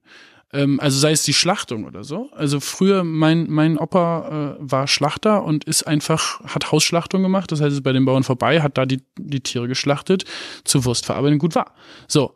Und das darf man heute nicht mehr, sondern jetzt müssen alle Tiere zum Schlachter fahren. Wir haben in Mecklenburg-Vorpommern äh, gar keinen Schlachtbetrieb mehr. Das heißt, äh, die fahren jetzt alle. Doch, doch, wir haben noch einen. Wir haben noch. In Tetro ist noch einer, aber der schachtet keine Schweine mehr. Ach so. Okay, und das was. Das sind vielleicht gleich noch, da hake ich nochmal mit ein. ähm, das ist, wir, die Zeit rennt weg, aber es ist so spannend. Ich glaube, ein bisschen sollten wir uns schon noch nehmen für diese Sachen, ähm, weil das sind nochmal ähm, zwei Themen, die ich eigentlich super spannend fände, nochmal zu diskutieren. Halt einerseits eben das, Heike, was du ja schon mit der Ladenkasse angesprochen hast, wo man abstimmt. Und das war auch was, was wir im letzten Gespräch, ähm, im letzten Podcast wir hatten, diese Frage, ja, die Leute, die kaufen ja irgendwie nur die Sachen, die billigen aus dem Supermarkt ähm, und Discounter. Aber andererseits habe ich eine ähm, ja, eine Bekannte hier in Mecklenburg-Vorpommern, die will ähm, regionale Küche machen und regionale Brötchen. Und äh, es ist nicht möglich, regionale Brötchen zu backen, weil letzt, äh, letztes Jahr hat auch schon allein die letzte Mühle geschlossen so. Und ähm, diese, also gerade diese Ebene der Verarbeitung zum Beispiel ähm, oder der Schlachtbetriebe hatten wir ja gerade. Also da ist ja ganz viel weggebrochen und eigentlich gehört das ja so zu den kleinen Strukturen letztendlich vielleicht auch dabei äh, dazu, ähm, wieder viel mehr regionale Verarbeitungsbetriebe eigentlich bräuchte man die doch, um nicht das Mehl nach Berlin oder Hamburg auch fahren zu müssen, was ja genauso absurd ist wie die Tiere.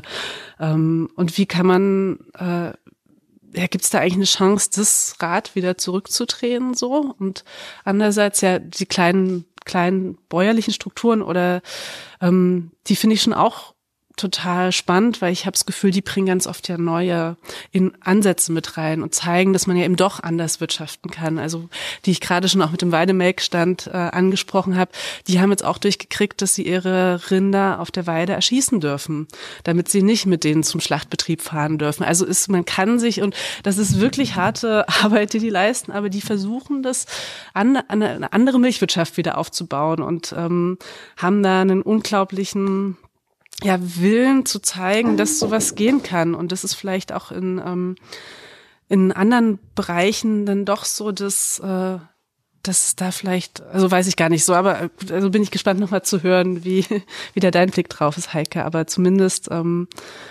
ja, scheinen kleine Strukturen irgendwie was zu sein, was gut, vielleicht besser auch für Regionen ist, was innovativer vielleicht manchmal sein kann in der Art, wie produziert wird, auf eine Art. Also ähm, die, die, diese ganz kleinteilige äh, Produktion, wo man alles aus einer Hand macht, die, die gab es ja schon. Insofern ist das ja eigentlich eher nicht gerade eine Innovation, sondern ein Schritt zurück. ähm, ich glaube, dass sich das ausdifferenzieren wird. Also es wird eine bestimmte Klientel geben, die sowas gezielt nachfragt. Äh, und äh, dann lohnt es sich natürlich in diesem Bereich was zu machen. Das war aber in der Vergangenheit auch schon möglich. Also es gab auch äh, über ähm, das Agrarförderprogramm die Möglichkeit, auch kleine Vermarktungen aufzubauen. Das ist nicht genutzt worden. Und das hängt ja immer damit zusammen, dass es sich insgesamt nicht rechnet. Ähm, also auch dort äh, wird es so sein, dass es eine, eine kaufkräftige Klientel gibt, äh, die dann entsprechend auch äh, auf eine Infrastruktur in die Richtung zurückgreift, die jetzt so rings um die Städte ähm, durchaus auch laufen. Also wir haben ja auch Direktvermarkter, Hofläden, also entlang der Küste ist es ja eigentlich kein Thema. Äh, schwieriger ist es im Binnenland. Und äh, ich kenne also bei mir in der Region zwei äh, Biobetriebe, die eine Direktvermarktung hatten und die das wieder eingestellt haben, weil es sich nicht gelohnt hat. Ich kenne auch Biobetriebe, die wieder aufgehört haben, weil sie gesagt haben, also ich, ich kann das Getreide nicht zu dem Preis produzieren, äh, zu dem es mir abgenommen wird. Und äh, auch das EU-Biosiegel war für unsere eigenen Biobetriebe nicht so hilfreich, weil das eben dazu geführt hat, dass also gerade äh, in Osteuropa, im Baltikum große Betriebe auf Bio umgestellt haben, die dort das Getreide auch viel günstiger produzieren können als wir. Und das EU-Biosiegel ist also so ein Basisniveau. Ähm, die ähm, Bio-Nachfrage wächst stetig. Das äh, ist auch okay. Ähm, also wir Betriebe selber haben eigentlich da keine Berührungsängste. Wir sind ja häufig Nachbarn, wir sind auch Kollegen. Wir sehen einfach, dass wir verschiedene Märkte bedienen. Ähm, Im Moment ist es so, dass uns aber etliche Biobetriebe auch angesprochen haben und gesagt haben, Leute, wir dürfen das nicht pushen. Wir sehen die Gefahr, dass das Angebot viel schneller wächst als die Nachfrage. Und das ist ja dann auch was, äh, was man immer im Auge haben muss. Und ähm, ich weiß, dass es bei den ähm, Biomolkereien Wartelisten gibt. Also es wollen durchaus auch Betriebe umstellen, äh, können aber nicht, weil, weil man eben im Moment äh, das Vermarktungsproblem hat. Wie sich das jetzt im Zuge von Corona entwickeln wird, ist auch noch schwierig, schwierig abzuschätzen.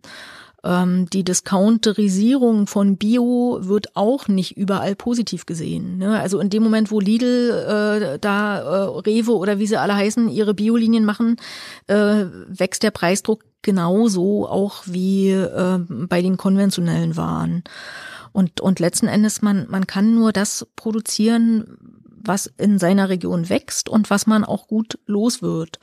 Und ähm, wir sind hier eben Gunststandort für Getreide. Wir haben gute Weizenböden, auch mit einer vernünftigen Wasserversorgung. Also wenn wir wirklich den Weizen nur für MacPom äh, hier produzieren wollten, dann bräuchten wir irgendwo dreieinhalbtausend Hektar, mehr nicht. Und ähm, ich, ich glaube, wir haben bei Weizen 135.000 im, im Anbau, eben weil wir so eine Region sind, wo man das gut produzieren kann, auch mit der Anbindung an den Rostocker Hafen und wo es dann eben auch äh, verschifft wird. Weißt du, wie viel davon verschifft wird? Wie groß der Anteil ist? Nee, weiß ich nicht, aber er ist sehr hoch. Also ähm, alles, was jetzt in Richtung ähm, Änderung der Düngeverordnung äh, geht, Das heißt ja, dass man in den roten Gebieten zukünftig dann pauschal 20 Prozent weniger düngen darf. Das führt dann dazu, dass man ähm, dort keinen vernünftigen Qualitätsweizen mehr hinbekommt, weil man wirklich dann auch unter dem Stickstoffbedarf der Pflanze bleibt. Äh, das haben wir in Dänemark gesehen. Die haben dann jahrelang überhaupt kein Brotweizen selber produzieren können. Äh, das hat dazu geführt, dass in Dänemark ein Drittel der ähm, Betriebe insolvenzgefährdet waren. Inzwischen ist es gestoppt worden, diese Regelung dort. Ähm, die haben das aber, weiß nicht, zehn Jahre oder so haben die das dort äh, durchziehen müssen. Äh, mit, mit ähm, ja doch sehr schwierigen Bedingungen dann für die Landwirte. Aber man muss auch sagen, wir haben hier in Deutschland einen Viehbesatz von 1,0 im, im Schnitt. Dänemark hat 1,6. Was, was ist das für eine Zahl? Großvieheinheiten pro Hektar, das ist mhm. der Viehbesatz. Also das ist eine Kuh oder äh, dann Schweine, entsprechend umgerechnet, drei, drei äh, Schweine werden das äh, pro Hektar. Damit rechnet man, berechnet man den Viehbesatz über alle, quer über alle Tierarten. Also man kann auch Hühner in eine Großvieheinheit umrechnen. Und ähm, Holland hat drei Großvieheinheiten pro Hektar. Ja, also das, das sind dann doch äh, ganz andere Dimensionen.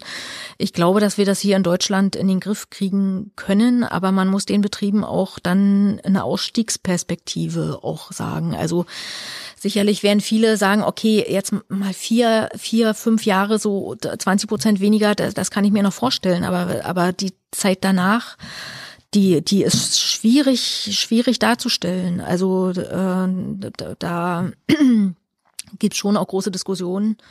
Und ähm, die, die, diese Messstellendiskussion, die will ich nicht anfangen. Äh, hier in Mecklenburg-Vorpommern muss sicherlich auch jede Messstelle äh, nochmal genau in Augenschein genommen werden. Äh, von der Qualität her ist es sicherlich so, dass unsere relativ jung noch sind und äh, die, die ähm, Qualität der Messergebnisse, die würde ich da nicht in Frage stellen wollen. Also die ist sicherlich okay. Äh, man muss eben nur gucken, ob, ob die die Messstelle selber an der richtigen Stelle platziert ist. Ne? Das, das sind so die Sachen, die, die wir als, als Berufsstand fordern. Ja, also was regionale Produktion angeht mit dem Schlachthof, das hatten wir ja schon äh, gesagt, also keine Schweine mehr. Äh, das ähm, hängt auch mit der Eigentümerstruktur äh, zusammen.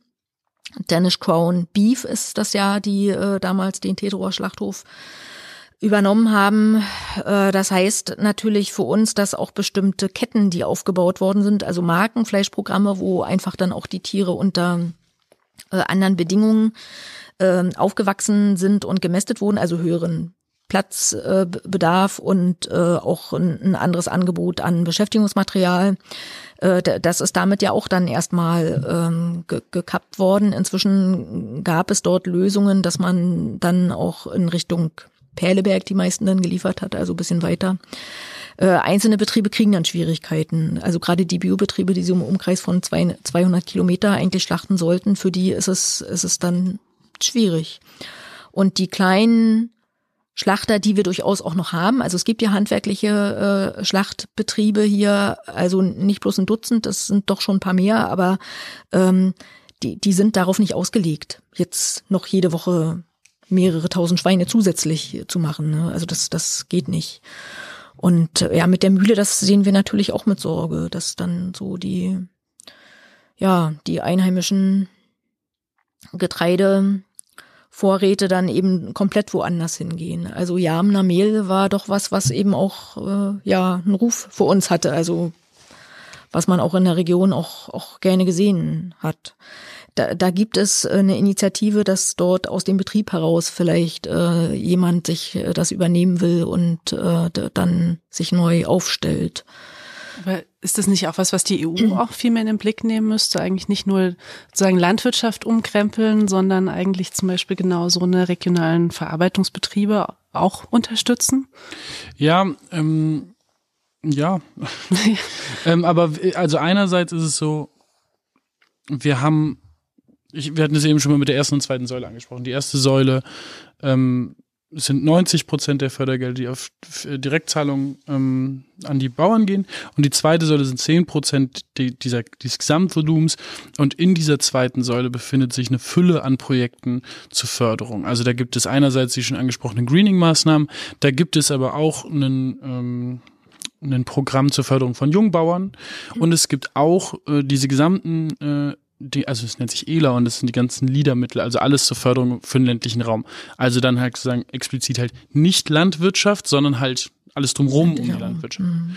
Und ähm, nun, ich mache eigentlich Regionalpolitik, also ich bin im Ausschuss für Regionalpolitik, nicht im für Agrarpolitik, weil ich halt die Förderung des ländlichen Raums, nicht der Landwirtschaft im Blick habe. Aber diese Landwirtschaft, äh, ländliche Raumförderung ist explizit bei der Landwirtschaft angelagert, weil man sagt, Landwirtschaft und ländlicher Raum sind so sehr miteinander verwoben, dass, ähm, dass es sinnvoll ist, das irgendwie auch gemeinsam zu denken. Das ist auch irgendwo richtig. Aber wenn man sieht, 90 Prozent Direktzahlung für Bäuerinnen und Bauern, 10 Prozent, davon ein Zehntel, also letztendlich ein Prozent für den ländlichen Raum, dann sind die Dimensionen bei der Berücksichtigung doch schon ziemlich andere. Und ich glaube, das ist eben auch ein, ein Problem insgesamt, dass man gesagt hat, wir wollen unbedingt diese Flächenförderung kon konsequent beibehalten, anstatt spezifische Förderprogramme, zum Beispiel auch eben für Jungbauern, für Kleinstrukturen, für aber eben auch sehr wichtige Strukturen drumherum, also verarbeitende, äh, verarbeitende Strukturen drumherum zu etablieren. Und das hat halt alles gefehlt. Wir haben dazu eigentlich kein vernünftiges Programm, weil auch diese LIDA-Programme sind nicht explizit dafür da, eine Mühle aufzubauen, sondern wenn man Glück hat, hat man dann eine, eine, Leute, die sagen, wir bauen, äh, das ist auch häufig passiert, einen Dorfladen auf. Super. Äh, weil man dann halt regional verkaufen kann und dann diese regionalen Vermarktungsstrukturen hat. Das Problem ist ja immer, die Kollektivität, sage ich mal, von, äh, von den Erzeugern. Also wenn sie ein oder zwei Betriebe haben, die gerne Sachen verkaufen wollen, dann haben sie es verdammt schwer, irgendwelche Kunden zu finden, insbesondere wenn es ja dünn besiedelt ist. Dass die Leute zu ihnen kommen und das abnehmen, das ist einfach nicht, das sind nicht genug Leute, die das direkt von ihnen kaufen. Und deswegen hat man ja auch eben Händler, die das dann einfach gesammelt alles groß einkaufen und weiterverkaufen. Aber dadurch, dass die halt dann diese Marktmacht haben, sagen, na ja, du, wenn du mir die Milch nicht äh, für, wie viel haben sie als letztes bezahlt, wie haben sie jetzt gekriegt? Wir kriegen gerade 30,5. 30, wenn sie mir die nicht für 28 geben, dann nehme ich halt gar nichts davon. Das ist dann natürlich so eine wahnsinnige Marktmacht, die die Händler haben. Ähm, und ähm, dagegen müsste man halt vorgehen, indem man halt sagt, man verbündet auch die Bäuerinnen und Bauern miteinander. Also das heißt, ähm, wir schließen fünf, sechs miteinander kurz, dass die sich äh, austauschen und dann halt noch einen Schlachter und eine Mühle dabei haben, sodass man ein ganzes Spektrum an Lebensmitteln produzieren, womit man dann wieder auf entweder direkt den Endverbraucher oder halt ähm, Händler zugehen kann und halt einfach mit dieser bisschen mehr größeren Marktmacht dann auch mehr bessere Sachen aushandeln kann. Ähm, da gibt es auch Ansätze. Mac Schweizer ist zum Beispiel so eins in Mecklenburg-Vorpommern, die ja auf diese Regionalisierung gehen und ich finde das auch sehr unterstützenswert, aber wir brauchen da eigentlich noch viel, viel mehr in diese Richtung die Bewegung. Dafür brauchen wir auch direkte Unterstützung und halt nicht nur hoffentlich. Erstens haben wir Leute, die die gute Idee haben, plus die dann auch noch das Netzwerk haben, um das zu etablieren, plus dann auch noch die Technik, also halt bei Mac Schweizer zum Beispiel halt äh, Lieferwagen plus plus Online-Präsenz und so weiter. Plus die haben dann auch noch so eine Überzeugungskraft, dass sie in diesen Leader-Aktionsgruppen äh, alle anderen überzeugt kriegen, dass sie jetzt die Förderung kriegen und dann haben wir auch noch genug Fördermittel im Topf. Das ist ja eine Unwahrscheinlichkeit, dass das eigentlich passiert, eine geplante Unwahrscheinlichkeit. Deswegen sehen wir solche Vertriebsstrukturen auch fast nur in, also das haben wir jetzt in Mecklenburg-Vorpommern, Mac Schweizer. Ansonsten wird's in Deutschland sehr rar. Ich glaube, es gibt noch einen in Brandenburg und das war's, ähm, die halt solche Sachen machen. Was wir aber zum Beispiel zu ganz Beginn dieser Biowelle in den 60er, 70er Jahren gesehen haben, war, dass da in Baden-Württemberg die Bäuerinnen und Bauern von einem ähnlichen Problem standen mit ihren äh, neuen Bioprodukten, die ja sowieso damals noch gar keiner kannte und auch nicht gut fand und die Händler fanden das ist recht nicht gut. Und da haben die sich alle in da zusammengeschlossen und haben halt so eine ähm, haben halt so eine eine genossenschaftliche Marktmacht begründet, dass die mittlerweile in Baden-Württemberg den Preis angeben. Also nicht mehr der Händler sagt, was er gerne geben würde, sondern die Bäuerinnen und Bauern sagen, du, ich habe das Korn hier produziert für äh, sonst viel oder die, die Milch äh, habe ich für, für einen Euro produziert, jetzt will ich dafür auch einen Euro haben, äh, sonst kann ich davon nicht leben. Und dann muss der Händler sagen, na gut, entweder nehme ich die Milch für einen Euro oder ich habe nichts, was ich meinen Kunden verkaufen kann. Und ich glaube, ähm, wenn wir diese, dieses Machtverhältnis so ein bisschen rumdrehen wollen, müssen wir wirklich Leute zusammenbringen. Einmal Bäuerinnen und Bauern, aber eben auch die Vertriebsstrukturen dafür aufbauen. Und ich fände es gut, wenn wir Fördermittel dafür hätten und wenn wir es ermöglichen würden, ähm, das halt zu schaffen. Und für die ländliche Bevölkerung ähm, machen wir, wir ja aktuell versuchen wir es hinzubekommen. Es gibt auf europäischer Ebene europäisches Dörferparlament oder ländlichen Parlament, European Rural Parliament. Und wir wollen ähnliche Strukturen auch in Deutschland schaffen, sowohl auf Bundeslandebene als auch auf Bundesebene, ähm, wo wir sagen können, okay, hier ist eine Interessensvertretung der Menschen, die auf dem Land leben, da ähm, gegenüber der Politik, um halt nicht nur ähm, nicht nur die Landwirtschaft zu fördern, sondern eben auch alle Strukturen drumherum und dazu gehört halt wie gesagt, verarbeitende Betriebe, aber eben auch ja, Schulen, Kindergärten, gute Infrastruktur, dass man da gut leben kann und so weiter. Das gehört alles dazu und das ähm, bedarf einer Interessensvertretung und ähm, genau deswegen bauen wir das gerade auf und haben dann die Hoffnung, dass dann auch die Politik auf diese organisierten Strukturen dann auch hört, weil wir mit, wie gesagt, gutes Beispiel Bauernverband, die sind verdammt gut organisiert und ähm, haben auch einen gewissen Einfluss ähm, und es sind, glaube ich, ein gutes Vorbild, wie man halt äh, sich verbünden kann, um dadurch mehr Gewicht zu bekommen. Oh Mann, die Zeit ist bald rum. Also jetzt wirklich, auch wenn wir noch ewig weiterreden können. Es war jetzt von deiner Seite vielleicht schon ein ganz gutes Schlusswort. Oder vielleicht nur noch ganz kurz die Frage, wie weit weg sind wir von diesen Veränderungen in, auf EU-Ebene, von denen du erzählt hast, äh, die Leistungen auf anderen Ebenen zu fördern bei den Bauern? Das klingt so, als ob es noch ein paar Jahre dauern wird. Ja, ist auch leider so. Also wir haben, ähm, ach Mensch, ähm, nein, also nur noch die, drei Sätze ja, dazu. Dann ich kann, ich kann ganz kurz den, den, den Abriss dazu geben, warum das so ist, wo wir sind und warum es so schade ist, finde ich. Aber nur wenn es schnell geht. Ja, es geht ganz schnell. ähm, wir haben ja die Verhandlungen begonnen zu diesem mehrjährigen Finanzrahmen, der eben angesprochen wurde. Der geht immer für sieben Jahre. Das heißt, die Verhandlungen dazu beginnen auch schon ein bisschen früher und die hat das alte Parlament schon begonnen und auch schon sehr weit vorangetrieben und wir arbeiten damit weiter. Und da ist halt gerade dieser Agrarpunkt auch nochmal gerade für uns Grüne auch nochmal so ein Dorn im Auge, weil der wirklich so gar nicht geht für uns. Viele andere Punkte, da kann man ja alles drüber streiten, kann man Kompromisse finden, aber wir haben gar keinen Fortschritt oder keine großartige Veränderung im Agrarbereich. Und was mich am meisten daran stört, ist eigentlich die Tatsache, dass die neue Kommission angetreten ist und gesagt hat, wir machen jetzt den European Green Deal, wir werden jetzt alles ökologisch landwirtschaftlich um, äh, nicht landwirtschaftlich, wir werden alles ökologisch umrüsten und wir haben dafür auch viele Instrumente und das ist, ich glaube denen das auch und die machen da auch viel in die richtige Richtung. Aber, und das haben wir explizit auch von der Leyen gefragt in einer Fraktionssitzung, wie sieht's denn mit der Landwirtschaft aus? Gehen wir dann darauf nochmal ein? Weil es ist ein großer Faktor, ein Drittel des Budgets. Es ist, sind die Leute, die gerade mit der Natur arbeiten. Und wenn wir was wirklich machen wollen, substanziell ändern wollen, dann müssen wir eben auch an diese Landwirtschaftspolitik ran. Und da hat sie gesagt, ich kenne mich mit dem Thema nicht gut genug aus, als dass ich sagen könnte, wir verändern das. Und deswegen lassen wir es so, wie es ist. Und deswegen wird es jetzt nochmal sieben Jahre voraussichtlich, wir werden da versuchen, so viel wir können dran zu ändern, aber voraussichtlich wird es sieben Jahre jetzt nochmal so weiterlaufen. Und dann haben wir in sieben Jahren nochmal die Chance, da was zu verändern. Heike, wann verbündet ihr euch, ihr Bauern und Produzenten und äh, wen es dann noch braucht?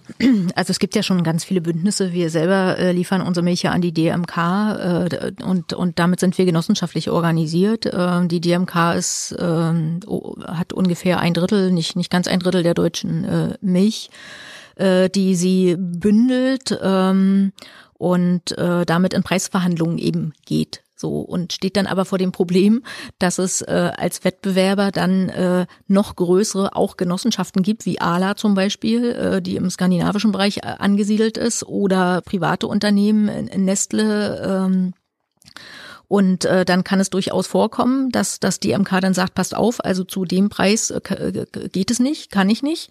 Äh, dann steht aber der Nächste auf der Matte, der kann es dann. Ne? Und, und dadurch ähm, ja, äh, gibt es da so eine ähm, Preis, so eine Preisready.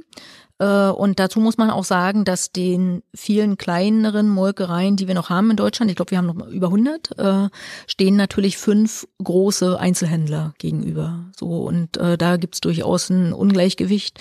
Da wird versucht, auch ein bisschen äh, gegenzuarbeiten, auch äh, mit Gesetzen, äh, die also das Preisdumping äh, verbieten sollen. Ähm, das sind aber Sachen, die nicht so unmittelbar ähm, wirken. Ähm, zu diesen McSchweizer Strukturen ähm, war ja erst schon was gesagt worden, äh, nicht nur weil das jetzt bei mir im, im Dorf ist. Ähm, ich, ich finde gut, solche Initiativen zu unterstützen, ne, dass man da eine Anschubfinanzierung macht, aber letzten Endes müssen auch die sich so irgendwann selber drehen. Ja, und, und so weit muss man kommen. Ja. Und, und wenn man das nicht schafft, äh, dann, ähm, ja, dann, dann wird es schwierig. Also 80 Prozent der Lebensmittel werden über den ganz normalen Discounter gekauft in Deutschland. Das ist so. Und äh, die restlichen 20 Prozent, die man dann eventuell erreicht, das ist schwierig. Das, äh, da braucht man sich nichts vormachen. Also das, äh, die Volksabstimmung findet da eben statt an der Ladenkasse. Und ähm, ich äh, sehe äh, das auch äh, bei uns im Dorf. Also das ist nicht so, dass die umgerannt werden, die regionalen Anbieter und, und auch äh, solche Unternehmen. Äh, wir haben beispielsweise Tornei als ähm, Landwirtschaftsbetrieb in Alten Treptow, der auch eine eigene Schlachterei hat, also beziehungsweise Schlachterei nicht, äh, Fleischverarbeitung, äh, lässt in Tetero schlachten, aber die eigenen Tiere. Ähm, wenn das wirklich so wäre, dass die Leute alle unbedingt aus der Region kaufen wollen, dürften die sich vor Nachfragen nicht retten. Und das ist nicht so, obwohl die Preisunterschiede nicht so groß sind zu dem, was man dann abgepackt im Supermarkt bekommt, zum Teil auch von derselben Firma. Ne, also ähm, diese Geiz ist geil Mentalität, äh, die zieht sich in Deutschland leider so durch. Äh, wir haben auch verlernt, das ganze Tier zu essen. Das kommt mhm. ja auch mhm. noch dazu. Ne? Also äh, irgendwo so, man ähm, isst inzwischen die Edelteile. Kaum jemand kauft noch ein ganzes Huhn und macht da was draus. Also das sind so Sachen, da sind auch einfach Fertigkeiten verloren gegangen. Das ist das, wo wir Landfrauen eigentlich immer so den Ansatz suchen äh, und auch versuchen, so ein bisschen Ernährungsbildung in die Schulen zu tragen, auch unter Mitarbeit des Ministeriums. Äh, dieses EU-Schulmilch-Schulobstprogramm, äh, da machen da gibt es ja auch einen pädagogischen Teil, den zum Teil die Landwirte übernehmen, zum Teil die Landfrauen. Da, da muss man peu à peu auch eine Schippe drauflegen. Ne? Also da sind auch wichtige Kenntnisse einfach, die nicht da sind, die verloren gegangen sind und, und die man jetzt auch erst wieder neu aufbauen muss. Ne? Also wer weiß schon noch, äh, was aus so einem Schwein alles gemacht werden kann und, und wie komplex das ist, bis hin äh, zum Handy-Display, wo Gelatine drin ist. Ne? Also auch äh, die Tierhaltung zieht sich durch äh, sämtliche Lebensbereiche durch. So, das Bewusstsein ist einfach nicht da und, und auch naja, so eine gewisse Entfremdung zwischen Stadt und Land, äh, die, die, die ist geblieben. Ne? Da, da versuchen wir immer so ein bisschen auch, auch Brücken zu bauen. Das, ja, das wird auch weiter unsere Aufgabe bleiben, auf, auf allen Ebenen. Und äh, wenn man jetzt guckt, dass das EU-Budget zu einem Drittel in die Landwirtschaft geht, das ist so, das ist der größte Posten. Aber wenn man alle ähm, Ausgaben der öffentlichen Haushalte nimmt, also auch die, die einzelnen Haushalte der Mitgliedstaaten und dann mal guckt, dann ist es nachher nur drei Prozent etwa der, der öffentlichen Ausgaben, die in den Bereich Landwirtschaft gehen und auch ein Garant dafür sind, dass wir uns hier versorgen könnten. Also auch wenn jetzt alle Stränge mal reißen würden, äh, da, da müsste man natürlich auch sehr vieles umstellen, so wie, wie wir es eben in der DDR schon mal hatten. Also wir hatten deutlich mehr Obst- und Gemüseanbau. Ähm, der, der ist eben in Europa jetzt anders lokalisiert. Äh, Obst und Gemüse wird dort angebaut, wo es eben auch besser wächst als bei uns. Das muss man ja auch zur Kenntnis nehmen. Und wo es auch mit geringeren Emissionen dann auch produziert werden kann. Also im Sinne des Klimaschutzes äh, gibt's auch eben das Schwarz-Weiß nicht. Ne? Also manches, was man jetzt in der Region kleinteilig äh, produziert, wird mit, mit einem größeren ökologischen Fußabdruck dann hergestellt, hat aber den Vorteil, dass, dass man die Arbeit in der Region hält.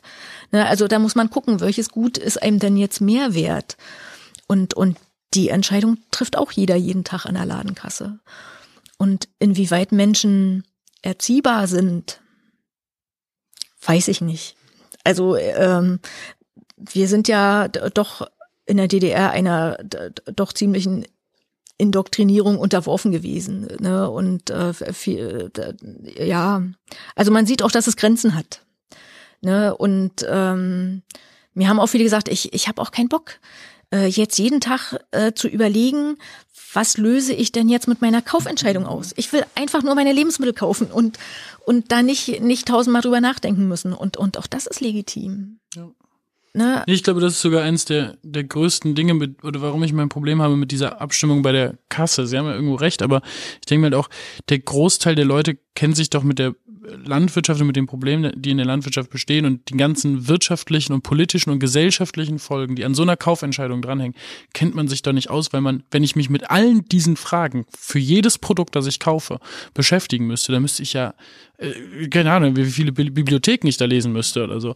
Äh, das ist nicht möglich und ich glaube, da ist es Aufgabe eben von ähm, Politik, verschiedene Akteure der Gesellschaft zusammenzubringen und dafür zu sorgen, dass wir uns sicher sein können, alles, was ich da kaufe, ähm, rührt keinen Schaden an. Es hat hoffentlich sogar einen positiven Einfluss auf meine Umgebung, also auf die Region, wo ich lebe, dass die Leute davon nehmen können und so weiter. Und das muss doch das Ziel sein, Produkte herzustellen.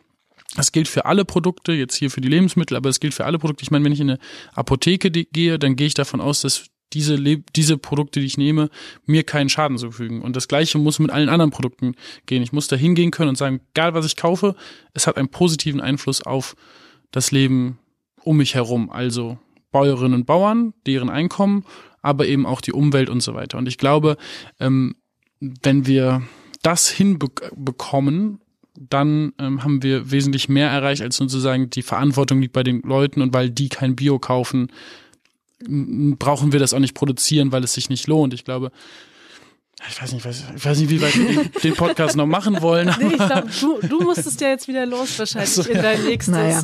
Äh, ich, ich, ich glaube, wir verkennen einfach, dass das Niveau, was wir heute schon haben, ein wahnsinnig hohes ist. Das ist einfach so bei den Produkten, die wir heute haben. Und wenn man dann noch eine Schippe drauflegen will, dann muss man das auch glaubhaft begründen. Und für die meisten Leute ist es dann eben nicht glaubhaft begründet. Ne? Also die werden auch mit dem, was man im Aldi bekommt, ähm, auch damit kriegt man eine sehr, sehr hohe Produktqualität. Das, das muss man einfach so sagen. Also ich, ich habe ja nur den Blick 30 Jahre zurück, äh, wo, wo, wo es dann häufig auch noch anders war. Das wird heute auch anders kontrolliert.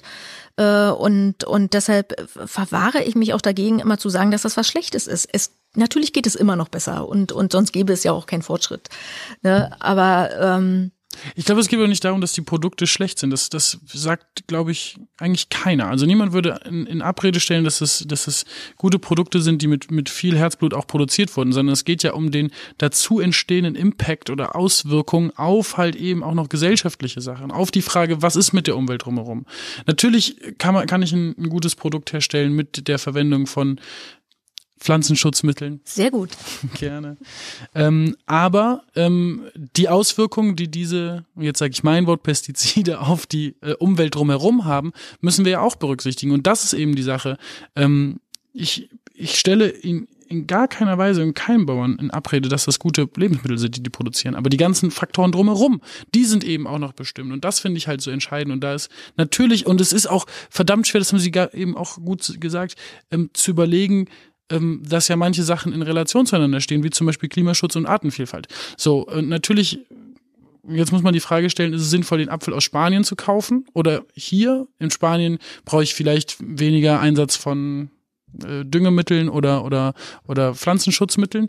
Dafür ähm, habe ich den Transportweg. Auf jeden Fall, was ich sagen kann, aus Australien, der Apfel ist auf jeden Fall in, in jeder Hinsicht schädlicher als der hier produzierte. Kippt im April. Im April kippt das. Weil die Lagerhaltung ja auch. Also, ja. Ich glaube, es ist eine Diskussion, die könnte man noch total lange weiter. Genau. Aber es wäre doch schön, wenn wir am Ende Produkte haben, die über den Preis genau das ausdrücken. Das heißt, das beste Produkt, was für die Gesellschaft am besten ist, ist auch am günstigsten im Vergleich zu den anderen. Das heißt, wenn ich einen Apfel aus, Neuseeland kaufe, ist der immer teurer als der, den ich aus Mecklenburg-Vorpommern kaufe. Außer im April. da brennt jetzt nichts mehr auf der Zunge, oder? Dann naja, äh, das ist komplex, das kriegen wir hier heute nicht mehr, äh, genau. äh, glaube ich, auseinanderklamüsert. Aber ich äh, bedanke mich auf jeden Fall sehr und ich glaube, was du gerade schon gesagt hast, diese Entfremdung von Stadt und Land, wo ja auch dieser Podcast so ein bisschen seinen Anfang genommen hat, nämlich ähm, ja diese Komplexität zu zeigen und die Leute, die sich da mehr mit beschäftigen, mehr drin unterwegs sind in bestimmten Themen, einfach selber zum Wort kommen zu lassen und sich auszutauschen und auch eben genau diese verschiedenen Seiten aufzuzeigen und dass es nicht schwarz-weiß ist. Äh, und ich fand, da war dieser Podcast jetzt ähm, total wunderbar, weil ich glaube, das ist uns wirklich gut gelungen, dass, äh, dass man diese Komplexität mitnimmt und ähm, ja, jetzt erstmal eine ganze Menge, ganze Menge weiter dran denken kann.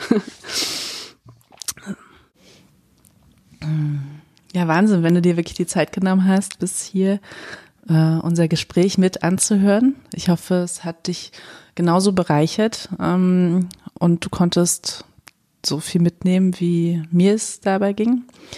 Und äh, ja, ich möchte dich auch gerne einladen, diese Diskussion fortzuführen, nämlich auf dem Überlandfestival. Das ist ein Festival der Landakteure. Ähm, es geht darum, sich zu vernetzen, zu feiern, ganz praktische Workshops mitzumachen, gute Ideen mitzunehmen, wie man das Land lebendig machen kann und aber auch zu fünf Themenbereichen intensiv weiter zu diskutieren. Und einer davon ist eben das Thema Landwirtschaft bzw. Landschaften zum Leben. Und diesen Themenbereich gestalten wir zusammen mit dem Netzwerk Bündnis Junge Landwirtschaft, äh, die ja auch dafür kämpfen, ganz viel anders zu machen, beziehungsweise immer wieder auf der Suche danach sind, wie können wir einfach uns aus diesem System äh, rausziehen und einfach eine ganz andere Art der Landwirtschaft, ähm, die nicht diesem wahnsinnigen Druck auch unterliegt, machen. Und ähm, wo ich im Gespräch ja immer schon angesprochen hatte, ähm, den Hof Stolze Kuh zum Beispiel, der gehört da auch dazu. Die haben, ja, die wollen wieder eine Milchwirtschaft zum Beispiel machen, wo die Kühe in Weidemilchständen, äh, Weidemelkständen gemolken werden, die ganz viel draußen sind, mit einer angebundenen jungen Kuhaufzucht, dass auch die Rinder bei ihnen bleiben können. Die werden dann auf der Weide geschossen und äh, müssen keine anstrengenden Wege zum Schlachter auf sich nehmen und gehen da einfach ganz andere beeindruckende Wege. Also wenn du sowohl das Netzwerk Bündnis Junge Landwirtschaft kennenlernen willst, als auch ähm, vielen anderen Diskussionen zu diesem Thema folgen willst, bist du herzlich eingeladen vom 11. bis 13. September ins Kühlhaus Görlitz. Mehr dazu gibt es auf der Webseite neulandgewinner.de slash festival. Denn das Festival ist ähm, ja initiiert und zum großen Teil unterstützt von der Robert Bosch Stiftung und ähm, sozusagen im Rahmen des Neulandgewinnerprogramms äh, ist die Idee entstanden. Auch wenn inzwischen sozusagen das viele weitere Partner dabei sind. Also melde dich jetzt an. Wir, äh, wir reden im Kühlhaus weiter zu dem Thema. Tschüss.